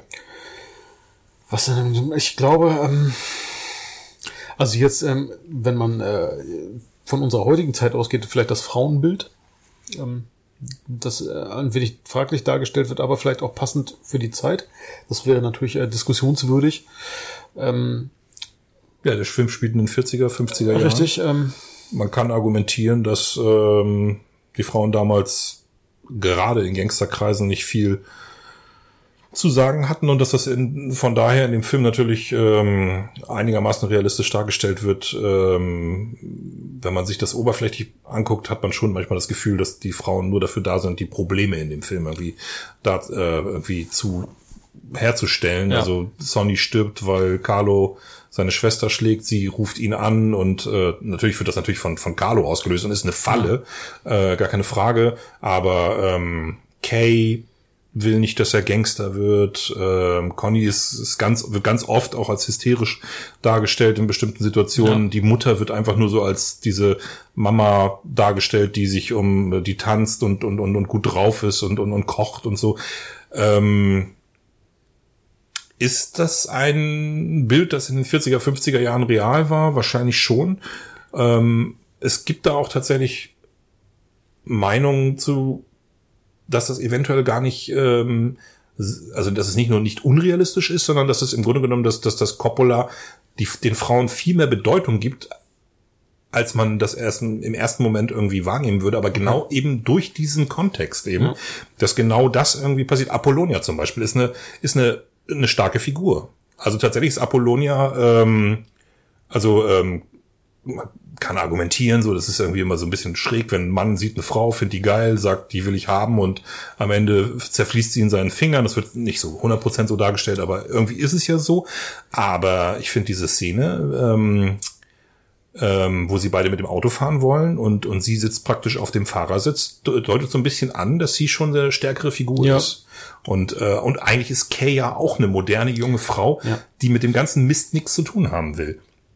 Dass die in dem Gangstergeschäft nichts zu sagen haben, ist eben der Punkt. Das ist halt das, das kannst du dem Film nicht vorwerfen. Das ist realistisch wenn du heute irgendwelche Filme siehst, wo dann halt äh, Frauen da auch irgendwie in den Rollen unterwegs sind, was weiß ich, äh, Gangster-Boss-Frauen wie in Dread zum Beispiel, ja. Judge Dread, also nicht Judge Dread, sondern Dread, Dread nur, ja. ähm, fällt mir jetzt, also gibt's viele, viele, viele Filme, wo das ja heutzutage so ist, das wäre aber damals unpassend. Ja. Also Bonnie und Clyde, Bonnie war eine Ausnahme damals. Ja, und, und Bonnie, ja, und das war, ich meine, das war so ein bisschen so ein isoliertes Gangsterpärchen. Das, genau. Ne, genau. Also es, ähm, genau. Und deswegen hätte das irgendwie auch nicht gepasst, wenn, wenn die da irgendwie in diese Gangstergeschäfte stärker involviert ja. gewesen wären. Ich glaube, dass das von daher ist der Vorwurf also man könnte natürlich argumentieren, die Frauen kommen insgesamt ein bisschen zu kurz, weil die Screentime der Männer ist mit Sicherheit liegt bei 90 Prozent und, und oder 85 Prozent und die Frauen kommen zu 10 Prozent, äh, 5 bis 10 Prozent vor. Mhm. Und von da könnte man natürlich argumentieren, das wäre schon schön, wenn da irgendwie ein bisschen mehr passieren würde. Aber in den 40er, 50er Jahren war das definitiv ein, ähm, das Gangstergeschäft wohl ja. einfach ein Männergeschäft. Wenn es das nicht heute immer noch auch ist. Noch, ja, ich, ich gehe ganz stark sagen, davon ja, aus, so, genau. dass das, das, das Böse ist irgendwie immer noch in Männerhand. Ja, auf jeden Fall. Ansonsten habe ich auch zu wenig Ahnung, als dass ich dieses Fass irgendwie großartig aufmachen ja. möchte. Aber wenn es irgendwas an dem Film zu mäkeln gäbe, dann wäre es wahrscheinlich, dass irgendwie also wie gesagt, ich glaube, in den Credits steht nicht mal der Vorname der Mutter. Ja, also ich bin mir relativ sicher, da steht Mama, Mama Corleone. Ja, genau, das ja. geht eigentlich gar nicht. Also das sind die einzigen äh, bedeutsamen Charaktere sind, sind Kay und, und Connie und äh, richtig blöd dargestellt ist ja zum Beispiel ähm, im, im, im zweiten Teil die, die, die Freundin von, von, von Fredo da, ja. die, die dann irgendwie mit einem anderen Typen auf der Party anbändelt. Damit soll natürlich irgendwie klar gemacht werden, dass Fredo schwach ist und aber trotzdem irgendwie ja. keine schöne Darstellung ja, im Grunde genommen ist der Film also fast perfekt. Ja, man kann also, da eigentlich genau. kaum was dran meckern. Der Film sieht fantastisch aus, die Musik ist äh, super. Wer sagt, der Film ist langweilig, hat keine Ahnung. Der Film ist auch nicht zu lang, es wirkt nie wie drei Stunden. Ja, es ist halt, ähm, also na, klar, die Filme wurden damals anders gedreht als heute. Ich also wenn jetzt, ich sag mal, jemand, der heute mit Filmen groß wird, sagt so, oh, so ein langweiliger oder, oder langer Film, ähm, ich glaube, diese Menschen haben auch Probleme damit mit, mit Star Wars oder so. Ja, also wenn ich jetzt, äh, wenn ich den, Entschuldigung, dass ich den Schwenk mache, aber ich glaube, ich habe mit äh, durch meine Kinder eben auch dann Freunde kennengelernt, die dann das langweilig finden, weil es einfach nicht actionlastig oder äh, schnell genug inszeniert wurde, geschnitten wurde. Ja. Hey, ich also, saß in Episode 8 und irgendjemand sagte, das ist der beste Star Wars Film, den ich je gesehen habe. Und äh, ich weiß nicht, wie es dir in dem Moment geht, aber ich wäre am liebsten aufgestanden und hätte in dem Moment, äh, naja, Nein, wir wollen nicht zu Gewalt aufrufen, aber. Nein, nein, nein. Ich, ich möchte jetzt auch hier nicht die Sequels diskutieren. Das würde nee, den das, Tag verhageln. Das kommt ähm, noch. Genau. Okay. Das schaffen wir bestimmt irgendwann ja, in der Zukunft. Ich denke. Aber heute geht's um den, um den, um den Paten. Genau. Und der ist für mich einfach ein runder, ähm, ja, hervorragender Film, immer noch nach äh, all den Jahren und äh, nicht umsonst eben ein, ein Klassiker der Filmgeschichte. Nicht ja. umsonst. Also, wie gesagt, ähm, bei IMDb, IMDb bedeutet im Grunde genommen gar nichts, ähm, aber bei IMDb ist es tatsächlich nach ähm, The Shawshank Redemption ähm, der auf Platz zwei, ja. Äh, schon seit langer, langer, langer Zeit. Wie gesagt, IMDb bedeutet eigentlich gar nichts, denn in den Top Ten taucht, glaube ich, auch The Dark Knight auf. Und auch wenn das ein guter Film ist, der hat nichts in den Top Ten der besten Filme aller Zeiten zu suchen. Ja. Und genauso wenig wie äh, die Verurteilten äh, auf Platz eins Inge. Das ist ein super guter Film. Es ist ein fantastischer Film. Aber mir fallen so viele Filme ein, die, die da noch davor gehören, die einfach eine ganz andere kulturelle Bedeutung haben als, als, als, als die Verurteilten. Äh, einer davon ist Der Pate, ähm, ja, ja, irgendwann werden wir uns auch mal über, über die besten Filme aller Zeiten ja. und, äh, unterhalten. Für mich äh, vielleicht der zweitbeste, mein zweitliebster Film. Ich bin, ich bin immer ein bisschen un, unentschlossen. Mein Lieblingsfilm, weißt du, wissen viele, ist Alien von 1979 ähm, und ich glaube, der Pate kommt ziemlich knapp danach. Ja. Ich habe mal ein bisschen drüber nachgedacht, was wäre denn eigentlich, wenn man heute einen Pate Remake drehen würde? Also um Himmels Willen bitte Ja, nicht. ich, wollte gerade sagen, bewahre. um Himmels aber, ähm, Willen, bitte lass das. Aber nehmen wir an, es wäre, es könnte auch eine Serie sein. Ja, Ähm, durchaus. Wer könnte heute eigentlich adäquat diese Rollen besetzen? Und ich finde, es ist eine unfassbar schwierige Mhm. Geschichte gewesen. Ich weiß nicht, was deine Ideen waren. Ich bin gespannt, was deine Ideen waren, aber vielleicht fängst du einfach mal an mit Vito Corleone. Wie, ja, Vito Corleone. Also ähm, äh, da bräuchte es Darsteller, der entsprechendes Alter äh, bedient. Und da habe ich mich ähm, also in der Überlegung tatsächlich echt schwer getan. Und mir ist niemand wirklich Passendes eingefallen für die Rolle. Also Aber das ist doch ganz offensichtlich. ist es das? Na, natürlich. Ja, bitte. Robert De Niro. Der lebt nämlich noch. Ja, der lebt noch. Und das ist, der spielt in äh, Episode 2, hätte ich jetzt fast gesagt. Episode Der spielt zwei. in der Parte 2. Spielt er. Vito Corleone. Vito Corleone. Ja, ja, den- warum soll der nicht einfach Vito Corleone spielen? Gut, den, den Bogen hatte ich jetzt gar nicht, aber du hast natürlich recht. Ja, also Und eigentlich sogar, eigentlich, man könnte sogar sagen, äh, er ist in dem Alter, also er ist glaube ich schon Ü70 Bisschen- jetzt. bisschen ja, drüber Ü70, wahrscheinlich, Ja, ja. aber ähm, ja, tatsächlich. Fun äh, Fact, nämlich äh, Marlon Brando war erst 47 Jahre ich alt. weiß und sollte einen über zwei- 60-Jährigen spielen. Ja. Ähm, ich glaube, der Charakter war 20 oder 67, keine Ahnung. Aber ähm, De ja, Niro ist schon über 70 ja, Fall. Niro ist über 70, aber ja, na klar. Und äh, ich meine, auch, auch äh, CGI-mäßig ist ja heute oder Deepfake Mhm, ja. ist ja auch einiges möglich. Ja, stimmt. Äh, Robert De Niro, stimmt. Ähm, das äh, genau. Ich hatte ähm, mir tatsächlich eher Gedanken gemacht über ähm, jetzt äh, Michael. Michael beziehungsweise auch äh, die die Rolle von von äh, äh, James Caan. Da hatte ich ein bisschen Colin Farrell, wo ich dachte, oh, den ein bisschen jünger. Der Colin Farrell ist ja mittlerweile auch schon Für wen jetzt? für, für äh, die Rolle des ähm, äh, James Caan. Also ähm, Sonny. Sonny, genau. Da dachte ich mir, oh, weil ich finde, äh, Pharrell kann auch diese etwas, ähm, also ne, ähm, explosiven Charaktere gut spielen, wie ich finde, aber ja. Aber er ist auch nicht so der riesen Charakterdarsteller, finde ich halt. Also es ist irgendwie, ähm, ja, Deswegen ja. Tom Hardy. Ja, wobei ich Tom Hardy, glaube ich, wenn, dann eher in der Rolle von, ähm, wie heißt der Anwalt noch? Äh, äh, Nein. Dafür Okay, ist, da, nein, dafür ist er, nein, dafür ist er doch, dafür ist er zu cool. Also das muss jemand also Tom Hardy hat ja jetzt schon diese Zwillinge gespielt, in diesem Gangster-Zwillingsfilm. Naja, genau. genau. Deswegen passt er, also er könnte einen guten Gangster spielen. Das Ding ist, um Himmels Willen, ich will das auch nicht sehen, ne, aber, Ja. aber ich glaube, wenn, dann brauchst du so einen Typen, der genauso impulsiv und kaputt sein kann wie Tom Hardy oder, also, pff, ja. Ich habe tatsächlich auch noch, äh, nachdem ich jetzt gesehen habe, dass Oscar Isaac da durchaus auch in der Richtung Mhm. irgendwie unterwegs sein kann und er spielt diesen Bösewicht in, ähm, Sucker Punch ja zum Ja. Beispiel auch, ähm, kann ich, könnte ich mir den auch ganz gut vorstellen. Also, dass er einfach so ein bisschen, dass er durchdreht und jemand Ja. einfach tierisch verprügelt. Ähm, aber Tom Hagen muss jemand sehr, sehr unspektakuläres sein, der so ganz anders ist als seine Brüder, finde ich. Ja. Leider. Deswegen habe ich da, ja. Die sind eigentlich alle zu alt. Das ist mir aufgefallen. Ich, mir sind irgendwie keine Schauspieler um die 30 irgendwie aufgefallen. Ja, das die sind alle eher so ja. 40, Mitte 40. Ja. Aber wenn De Niro halt schon über 70 ist, dann ist es auch egal im Grunde genommen. Nur man müsste sich die Geschichte so ein bisschen anpassen, so von wegen Zweiter Weltkrieg und so, weil, Ja. denn, ähm, so, pass auf. Vito habe ich gesagt, Robert De Niro. Michael, und das ist jetzt, es gibt ein, eins, es gibt eigentlich nur einen Grund, nein, es gibt nicht nur einen Grund. Es gibt einen Grund, warum ich den Schauspieler gewählt habe, denn wer könnte, der einigermaßen jung ist, denn das wohl besser darstellen, eine Leistung wie die von Al Pacino, als ein wirklich selbst äh, auch fantastischer Schauspieler. Und deswegen habe ich mich für Leo DiCaprio entschieden. Leonardo DiCaprio als Michael Corleone. Ich kann mir vorstellen, am Anfang natürlich ein bisschen anders, nicht ganz so nachdenklich wie, wie, wie Al Pacino, aber der lässige, äh, vielleicht so ein bisschen, bisschen Lebemann-mäßiger, vielleicht ein bisschen, der irgendwie nichts mit seiner Familie zu tun haben will. Aber der Typ könnte diese Verwandlung auf jeden Fall darstellen.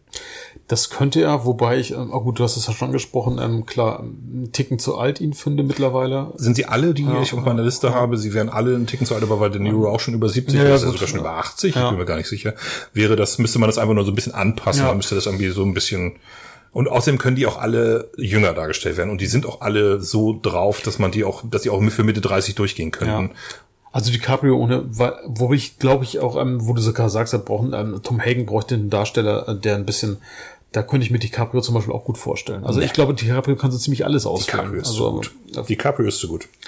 Für Tom Hagen ist DiCaprio zu gut. Mein Vorschlag für, die, äh, für Tom Hagen, Mark Ruffalo.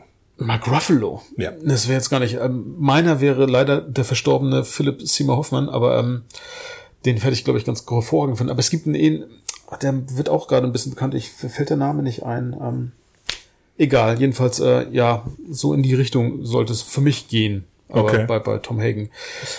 Finde ich auch fast ein bisschen, bisschen zu gut Okay. ähm, und zu kaputt. Also ich habe gerade erst ähm, fürchterlich, aber naja, ähm, Red Dragon gesehen, da spielt er ja auch mit und da habe ich auch gedacht, so, dass er einfach richtig gut kaputte Typen darstellen Ja, kann. kann oder er. kann und und, und, und, und nicht so diese. Ich finde das bei Mark Ruffalo ganz, weil es eben bei Robert Duval eben auch so ist, der ist halt im Gegensatz zu seinen seinen Brüdern kommt er auf so eine so eine so eine seriöse Ja. und so eine so eine. Ähm, es gibt einen Film mit Mark Ruffalo, wo er einen Anwalt spielt und deswegen bin ich drauf gekommen. Ah, okay. Das wäre halt super. Äh, das würde halt richtig gut passen. Ja. Äh, sieht auch ein bisschen anders aus. Auf der anderen Seite hat er mit Ruffalo, hört sich das durchaus an, als hätte er irgendwelche italienischen oder was weiß ich was ähm, ähm, Vorfahren. Ähm, Fredo, Ja. äh, habe ich zwei Darsteller aufgeschrieben, ähm, bei denen ich mir das gut vorstellen könnte. James Franco Ja. oder Jake Gyllenhaal. Äh, bei dem bin ich mir allerdings nicht so sicher, weil der, der echt teilweise super creepy ist und äh, ob das nicht ein bisschen too much wäre, aber der, ich könnte ihn mir auf jeden Fall vorstellen. Ähm, hab dann aber jetzt auch ähm, eben gerade gesehen, dass Adrian Brody heute Geburtstag hat. Ja, der wird heute Adrian- 49. Ja, und Adrian Brody wird tatsächlich, könnte ich mir eher vorstellen, als jetzt Franco oder Gyllenhaal, also in, in dieser Rolle. Also Franco könnte ich mir auch noch so als schwierigen Charakter vorstellen. Gyllenhaal ist mir ein bisschen zu, fast ein bisschen zu schräg. Ja. Und deswegen ja, Brody vielleicht. Ja, Adrian Brody stimmt. Also der könnte es, glaube ich, gut machen. Der sowieso ein hervorragender Schauspieler ist. Ja. Also. Viel zu wenig guten Kram macht. Ja. Ich finde, der sollte Ja. viel mehr, viel mehr ähm, Screentime bekommen. Also Hollywood sollte den viel öfter für Projekte nehmen. Also ich habe das letzte Mal jetzt gesehen in äh, The Grand Budapest Hotel. Also Ja. fantastisch. Und ich glaube, er spielt jetzt auch im ähm, The French Dispatch spielt er auch mit und den muss ich unbedingt noch sehen. Ja. Johnny Fontaine, bisschen, bisschen zu gut besetzt, vielleicht Bradley Cooper. Ja, okay. Aber da, bin, da, wär- da wäre ich bei dir. Ich finde, ja, Bradley Cooper könnte das gut ausfüllen, auf jeden Fall. Ähm, Kay habe ich jetzt drei Darstellerinnen aufgeschrieben, ähm, die ich gut finde. Also tatsächlich kann ich mir äh, Scarlett Johansson ganz gut vorstellen. In der Rolle. Witzig. Ja, das wäre auch meine Ja? Wahl. Oh, ja, cool. tatsächlich, tatsächlich, äh, ja, das Und- wäre meine erste Wahl gewesen. Ich habe tatsächlich auch über Margot Robbie nachgedacht, aber die ist tatsächlich ein bisschen zu jung irgendwie für die anderen Darsteller, dann, Ja. obwohl sie auch die jüngste spielen will. Aber nee, die ist ja, die, ist ja nicht die Schwester, ist ja okay. Ähm, Wäre vielleicht ein bisschen zu jung, äh, aber ich finde, dass sie äh, damals mit ähm, da Leonardo DiCaprio mein mein Favorite wäre in in Wolf of Wall Street spielt sie ja, Ja. seine seine Frau. Das würde irgendwie ganz gut passen. Emily Blunt habe ich überlegt, könnte auch ganz gut äh, sein. Die sehe ich sehr sehr gerne. Ja. Kann ich mir gut vorstellen. Aber Scarlett Johansson, nachdem ich letztens wieder Matchpoint gesehen habe, war irgendwie ist irgendwie mein Favorite. Und für Conny hatte ich an Anne Hathaway gedacht. Ja. Das wäre auch Ja. vielleicht ganz cool. Die würde gut zu den anderen irgendwie passen. Ansonsten weiß ich nicht. Ja, also an die, die Nebendarsteller, die Killer habe ich jetzt nicht irgendwie besetzt. Nein, nein, alles gut. Aber, wie gesagt, lass die Finger davon. Es gibt Filme, die sollte man nicht nochmal neu machen. Genau, und man Also- kann alles wirklich nur noch schlimmer machen. Also, ähm, ja. Ja, das, also wir müssen nicht über über über ähm, über ähm, das Psycho-Remake oder sowas reden. Ja. Also wie man überhaupt auf die Idee kommen kann, sowas von einem Remake zu machen, das ist mir ist mir ein Rätsel. Ja, also, ja. Total Recall, furchtbar. Also, ja, ja. So, kommen wir zum letzten Punkt und dann haben wir den Godfather auch abgeschlossen. Gut, kommen wir mal zum Ende beim Paten. Ich habe noch ein, zwei ähm, Fun Facts. Ein paar hatten wir schon angesprochen. Die ähm, John Marley-Geschichte mit den echten Schreien und dem Pferdekopf. Äh, Fun Fact Nummer eins. Sofia Coppola ist in allen drei Filmen dabei. Weißt du, in welcher Form? Äh, kann nur als Baby beziehungsweise Kleinkind sein. Als Baby bei der Taufe Ja. am Ende des ersten Teils. Sie Ja. ist das Baby, das getauft wird. Okay. Dann im zweiten Teil ist sie ein Mädchen auf dem Schiff, das mit ähm, Vito Corleone in den USA ankommt. Ah, okay. Ganz kurz nur zu sehen. Ja. Und im dritten Teil natürlich die Tochter von Michael Corleone, Mary. Ja. Ganz fürchterlicher Auftritt übrigens. Ganz fürchterlicher Auftritt. Ähm, für alle, die äh, den Paten noch nicht gesehen haben. Teil 1 und Teil 2 unbedingt gucken, am aller, aller, aller ähm, besten direkt hintereinander weg.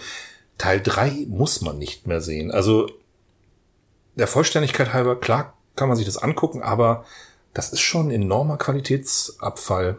Genau. Von, von, von, eins. Also es gibt Leute, die finden Teil 2 sogar noch besser als Teil 1. Dazu gehöre ich nicht. Ich finde, der erste ist so magisch, was das Kino. Also, also der zweite ist fantastisch. Also ich liebe, liebe die, die, die, die äh, Vito Corleone in der Vergangenheit sehen. Aber äh, ich finde den ersten aber noch ein bisschen besser. Also der ist noch, der, also wenn man dem zehn Punkte gibt, dann kriegt der, der, der, der zweite Teil 9,9. Na, einfach um nur klar zu machen, der erste ist noch ein Ticken besser. Aber der dritte, ja, der hat's irgendwie nicht so richtig. Okay, ich kann, also gar nicht ich, so ich kann nur dazu sagen, qualitativ ähnlich wie die Alien-Reihe. Also da hört's auch nach dem zweiten auf, ja. Wie gesagt, den dritten kann man gucken, muss man Ja, aber. ja.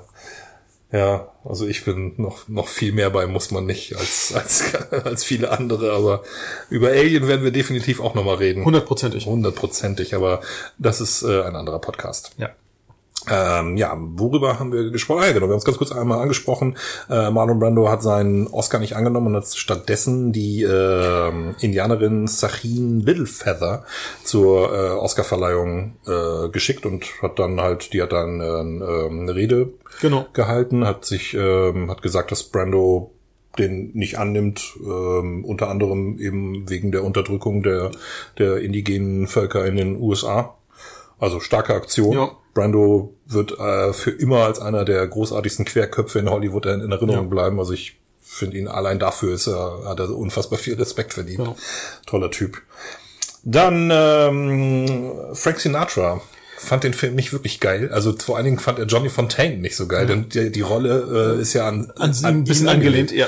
Und ähm, er hat das praktisch gehasst. Er fand das gar nicht geil, dass, dass sie da in dem Film so ein bisschen so die Nähe von von von äh, Frank Sinatra zu den zu, zum Mob ähm, irgendwie dargestellt haben, vor allen Dingen in Las Vegas. Und, und da noch äh, hinzu, äh, Sinatra hat tatsächlich irgendwie äh, Gelder gesammelt, um den Film zu verhindern, weil er äh, das äh, tatsächlich die Darstellung nicht wollte. Das wusste ich tatsächlich Also, nicht. ja. Er hat im Jahr 72 musste er tatsächlich sogar äh, vor diesem Ausschuss, der im zweiten Teil nachher Ja. irgendwie äh, ähm, äh, eine Rolle spielt, musste er tatsächlich äh, zum Thema äh, äh, organisierte Kriminalität in den USA also- aussagen, was seine Verbindung dazu ist. Also Ja. auch ein bisschen gefährliches Halbwissen. Also ich weiß, ich habe das nicht äh, weiter äh, verfolgt, aber auf jeden Fall habe ich gelesen, dass er, dass er da irgendwo aussagen musste, in, wahrscheinlich in New York oder Las Vegas, keine Ahnung, wo er da aktiv war. Ähm, der letzte Punkt wäre die Bedeutung des Paten in der heutigen ähm, Kultur. Also nehmen wir mal die Sopranos. Also die Sopranos sind angeheu also der, die ganzen Sopranos sind sind voll von irgendwelchen Anspielungen an, auf der Pate. Also alle Mafia-Filme berufen sich so ein bisschen auf. Bei bei den Simpsons gibt es Verarschen. Also diese die Szene, die letzte Szene des ersten Teils, wenn sich die Türen schließen, ist bei den Simpsons vorgekommen. Äh, ich glaube auch der Pferdekopf kommt in irgendeiner Folge vor. Ähm, aber bei den Sopranos alleine der Stripclub der Sopranos heißt Bada Bing. Irgendwann sagt Sonny äh, in irgendeinem Gespräch zu irgendjemandem, äh, hält er ihm, glaube ich, die Finger an den Kopf und sagt Bada Bing oder so.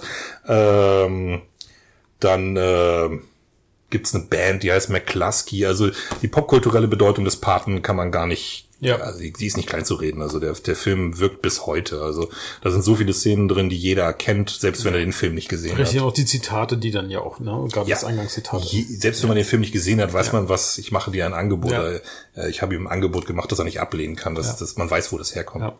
Man sollte es zumindest wissen, wo es herkommt. Genau. Also, genau. Kommen wir zu meinem letzten Punkt. Ja. Was sticht denn jetzt ganz prägnant aus diesem Film hervor? Also, ähm, man könnte sagen, wer, wer gewinnt diesen Film eigentlich? Wenn man, also, man, es gibt auf, ich habe vier Contender. Ich habe nur zwei erstmal, aber gut, ähm, fahr, fahr mal fort. Nur zwei. Okay, also für mich einmal Brando. Mhm. Der bekommt auch den Oscar als bester Hauptdarsteller. Pacino, nominiert als bester Nebendarsteller, hat ihn nicht bekommen. Witzigerweise übrigens auch ähm, James Caan und ich glaube war auch ähm, nominiert. Oder nee, Robert Duval. Ja genau, drei beste Nebendarsteller aus einem Film. Oder Coppola. Das sind nur drei. ähm, Nino Rota für die Musik. Ja. Würde ich selber sagen, ja, prägnante Musik, aber wenn ich jetzt heute einem 18-Jährigen die Musik vorspiele, wird der mir nicht sagen, das ist die Titelmelodie von der Pate. Er wird auch nicht wissen, dass der von Coppola ist, also von daher, aber wer hat diesen Film gewonnen? Brando, Pacino oder Coppola? Für mich Pacino, weil es eigentlich der Auftakt zu seiner Karriere war. Also ähm, ohne diesen Film wäre Pacino nicht heute der Schauspieler, der er wäre und er hätte auch nicht wahrscheinlich eventuell die Rollen gespielt, die er dann gespielt hat. Wenn jetzt- das nicht auch für Coppola? Ist das nicht der Start Ja, jein, ohne aber den Film finde- nicht Apocalypse Now? Apocalypse ja, Now? ja, aber das, aber danach war's. Also ich weiß nicht. Ich glaube, dass Pacino jetzt da jetzt eine größere Karriere hingelegt hat als Coppola. Ähm, klar, Coppola danach noch in also Ap- Apocalypse Now ist natürlich ohne Frage ein ganz hervorragender Film. Also ähm, den er aufgrund von der Part er halt machen konnte, so oder ähm, Part 1 und 2. Aber ähm, ich glaube, für Pacino war dieser Film eher so ein richtiger Kickstarter. Und Brando, gut, hat's noch mal, ähm, na, also der hatte dadurch noch mal Aufwind bekommen. So, ja, definitiv. Ja. Okay. Ich sehe deinen Punkt und ich würde das auch so halb unterschreiben, dass Pacino auf jeden Fall noch vor Brando den Film, also dass der Film deutlich bedeutender ist für Pacino als für Brando. Für Brando war das auch ein ähm, Fresh Start, also ein neuer Start. Äh, da hat er danach ähm, der letzte Tango in Paris gemacht, äh, viele Filme, die er danach noch gemacht hat. Ja. Keiner, der so bedeutend war nachher wie der Pate. Aber ähm, Pacino hat auf jeden Fall eine Weltkarriere gestartet, aber Coppola hat das, also ich finde, wenn ich mir den Film in seiner Gesamtheit ansehe, Coppola hat das alles unter einen Deckel gebracht. Er hat Brando, aus Brando das herausgekitzelt, was er aus, was, was, was, was da passiert ist, hat den so in Szene gesetzt, ähm, dann hat er Pacino, aus Pacino das gemacht, was Pacino heute ist. Ja. Und am Ende des Tages ist es nicht nur Pacino, es ist das Gesamtkunstwerk. Und deswegen für mich hat Coppola den Film auf jeden Fall Okay. gewonnen.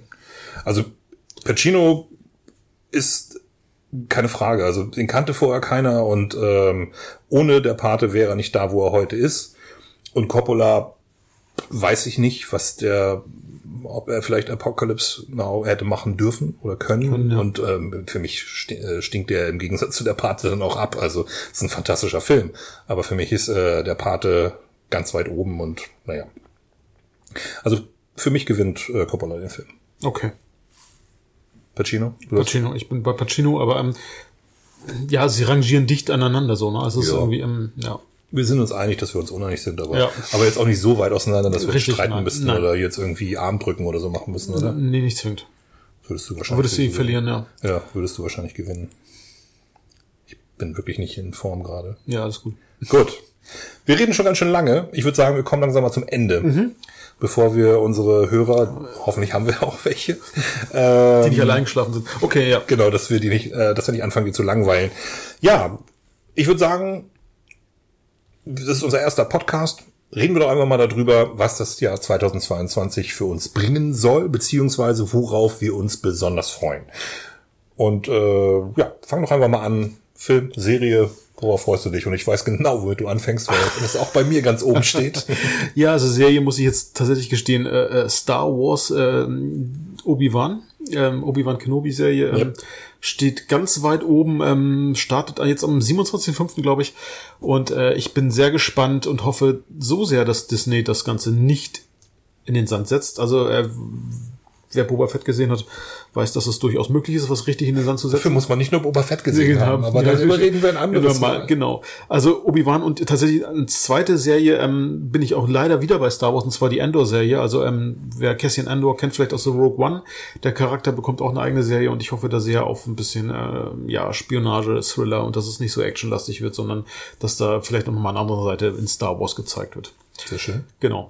Filme. Ähm, Ja, Moment, Moment. ja, also hab- du, ich hab- ich hab noch- okay. hab noch eine Serie. Ja, du hast auch noch eine Serie. Ich habe auch eine Serie, also Obi-Wan Kenobi steht bei mir auch ganz oben, auf jeden Fall. Nach dem Trailer habe ich, also jedes Mal, wenn ich den sehe, habe ich eine Gänsehaut, Mhm. wenn am Ende dieser gealterte Ewan McGregor ähm, in die so ein bisschen äh, neben die Kamera guckt und man denkt nur, oh mein Gott, fantastisch. Der einzige Charakter, Charakter, der ist äh, Der Prequels. Der Prequels, den man auch wieder sehen möchte. Ja, definitiv. Und dann ist er auch noch, sieht jetzt einfach auch noch so arschcool aus. Also er hat einfach, er hat einfach Falten, er hat einen Bart. Es, er, er wird Genau, halt immer so wie mehr, wir. so, so wie wir. Äh, er sieht immer mehr aus wie Alec Guinness, könnte man sagen. Ja, fast, ja. Er geht so in diese Richtung. Ja? Also so langsam nähert er sich dem Alec Guinness Obi-Wan Kenobi an. Und äh, nee, also da freue ich mich auch ganz, ganz, ganz, ganz, also wirklich, ich freue mich sehr drauf. Aber wie du bin ich sehr, sehr skeptisch, denn ähm, ich finde tatsächlich das einzige, außer, also das einzige, was wirklich richtig, richtig geil war von Star Wars in den letzten Jahren, war halt Rogue One und alles andere hat auf jeden Fall so seine Flaws. Mandalorian, ich, Boba Fett habe ich noch nicht gesehen, aber werde ich mir angucken. Ich weiß, du hast mich schon vorgewarnt, aber ich bin trotzdem, ich bin optimistisch, dass sie, dass sie, dass sie da eine gute Story drum weben. Also ich hoffe es einfach. Ich hoffe es auch. Ähm, eine Serie, auf die ich mich noch sehr freue ähm, und auch ein bisschen Angst habe, dass sie es jetzt vielleicht dann doch nicht mehr hinkriegen, weil, weil je länger Serien laufen, desto, desto beliebiger wird das ja oft. Äh, Stranger Things, die vierte Ja. Staffel, kommt im Sommer. Ich habe richtig Bock. Ich liebe die ersten drei Staffeln, jede auf ihre Art. Äh, ich lasse mir auch von niemandem erzählen, dass die dritte Staffel schlechter sei. Ähm, also die ist vielleicht schlechter als die erste Staffel, aber die steht sowieso irgendwo im Serien-Olymp ganz oben bei mir. Ähm, die zweite Staffel war schon nicht mehr so gut und die dritte ist auch nicht so gut wie die erste, aber das ist Leiden oder Meckern auf hohem Niveau. Das sind so unfassbar unterhaltsame Serien. Äh, Also jede Staffel für sich so un unfassbar unterhaltsam. Ich liebe die Charaktere. Ich freue mich sehr auf die vierte Staffel. Und ähm, ja, auch da drücke ich die Daumen, dass sie es nochmal hingekriegt haben, da eine gute Geschichte zu machen. Okay. Filme. Ja, Filme. Ähm, tatsächlich bin ich da auch im, gerade ein bisschen im äh, ja, Fantasy, äh, Science-Fiction, Superhelden-Modus. Also ich ähm, freue mich tatsächlich jetzt gerade auf, auf äh, Doctor St- Strange 2. So, ich bin gespannt, äh, was äh, Sam Raimi ähm, da rausholt, so als ähm, ja, Regisseur eben der Spider-Man-Filme oder auch, äh, wer das auch weiß, eben ja auch diverse Horrorfilme gemacht hat. Ähm, und äh, es soll ja dunkler und äh, ja, Horrorfilmlastiger werden oder Horror Elemente. Elemente lastiger werden und ich bin sehr gespannt. Der Trailer hm, hat mich jetzt nicht ganz so angefasst, aber ähm, ich bin trotzdem gespannt auf dieses Multiverse und man munkelt ja, dass äh, Tom Cruise als äh, tatsächlich äh, Iron Man seinen Auftritt haben wird und da bin ich sehr gespannt. Genau. Oh, das, ja, okay, gut. Ja, aber äh, vielleicht auch nochmal ein Thema für eine andere, äh, ja, für einen anderen Podcast. Genau, und ähm, ich hatte jetzt äh, gerade einen zweiten Film, der ist mir jetzt gerade entfallen, aber vielleicht fährst du einmal fort. Okay, also ich bin nicht so heiß auf Doctor Strange, also ich ist okay. werde mir den angucken, aber mein Gott, ich habe überhaupt keine Erwartungen an ähm, Marvel-Filme mittlerweile. Ja, okay. Wenn die gut sind, dann freue ich mich, aber wenn jetzt einer irgendwie, wenn irgendeiner angekündigt wird, dann ist es mittlerweile so, aha, da ist es, es ist einfach zu viel. Es ist einfach viel, viel zu viel. Aber wo ich mich wirklich drauf freue, wir hatten vorhin schon mal drüber gesprochen, der neue Film, Film von Robert Eggers, ähm, von dem The Witch und äh, äh, The Lighthouses, ähm, The Northman. Ja. Alter Schwede, ich habe mir diesen, ja, alter Schwede. Ganz hervorragender Trailer. Gu gu gute, gute Überleitung zu Alex Alexander Skarsgård, Ja. der ja die Hauptrolle spielen wird. Und äh, soweit ich weiß, ist der Schwede, ähm, ja, der Sohn von ähm, Stellan Stellan. Skarsgård. Ich hoffe, dass ich seinen Namen richtig ausspreche. Skarsgård. Gord. Naja, auf jeden Fall, äh, der Trailer sieht fantastisch aus. Ethan Hawke, ähm, Anya Taylor-Joy, Willem Dafoe, allein die Besetzung ist schon Wahnsinn. Wir wissen seit äh, The Witch und äh, The Lighthouse, dass Eggers historischen Kram offensichtlich wirklich richtig gut umsetzen Ja. kann. Und äh, wie gesagt, der Trailer sieht schon so herrlich düster, so so so so so atmosphärisch aus. Ich bin richtig heiß drauf. Er kommt diesen Monat raus und ich hoffe, wir beide können ins Kino gehen. Das hoffe ich auch. Also ähm, ja. Und Ist tatsächlich sogar äh, finde ich, der? Trailer hebt sich alleine schon ab von dem ganzen Wikinger-Zeug, was man sonst so als Serie gerade ähm, geliefert bekommt. Ganz genau. Da ähm, hoffe ich einfach auf, auf, auf ganz großartigen Stoff. Weitere Filme, auf die ich mich sehr freue, da bist du vielleicht nicht so an Bord. Äh, ich freue mich sehr auf den neuen Pixar-Film äh, Lightyear. Da wird's um die, äh, ich mache jetzt äh, Anführungsstriche, Vorgeschichte von Buzz Lightyear Lightyear, gehen, okay. der ja im, im, in Toy Story feststellt, dass er nur ein Spielzeug ist, aber jetzt haben sie sich für Lightyear überlegt, was wäre denn, wenn wir für den, wenn der wirklich echt wäre, also wenn, wenn wir eine Vorgeschichte für diesen Charakter hätten, also dass der praktisch eine echte Figur ist und äh, der Trailer sieht fantastisch aus, also was Pixar da in den letzten Jahren an, an äh, Entwicklung auch genommen hat, was also wie die Filme aussehen, das ist ich, ich sitze jedes Mal mit mit geweiteten Augen davor und denke nur wow, also ich habe jetzt gerade rot gesehen äh, das mit dem, mit dem äh, Mädchen, das sich in einen roten Panda verwandelt, wenn sie aufgeregt ist und so. Das Okay. war auch fantastisch. Also wirklich ein schöner Film. Und äh, dieser Panda sieht einfach diese Haare. Man hat das Gefühl, dass, sie, dass jedes Haar einzeln animiert ist. Das ist der absolute Wahnsinn. Äh, naja, auf jeden Fall freue ich mich da sehr, sehr drauf. Äh, Sci-Fi, natürlich. Also wenn irgendwo Sci-Fi draufsteht, dann bin ich gleich äh, all in.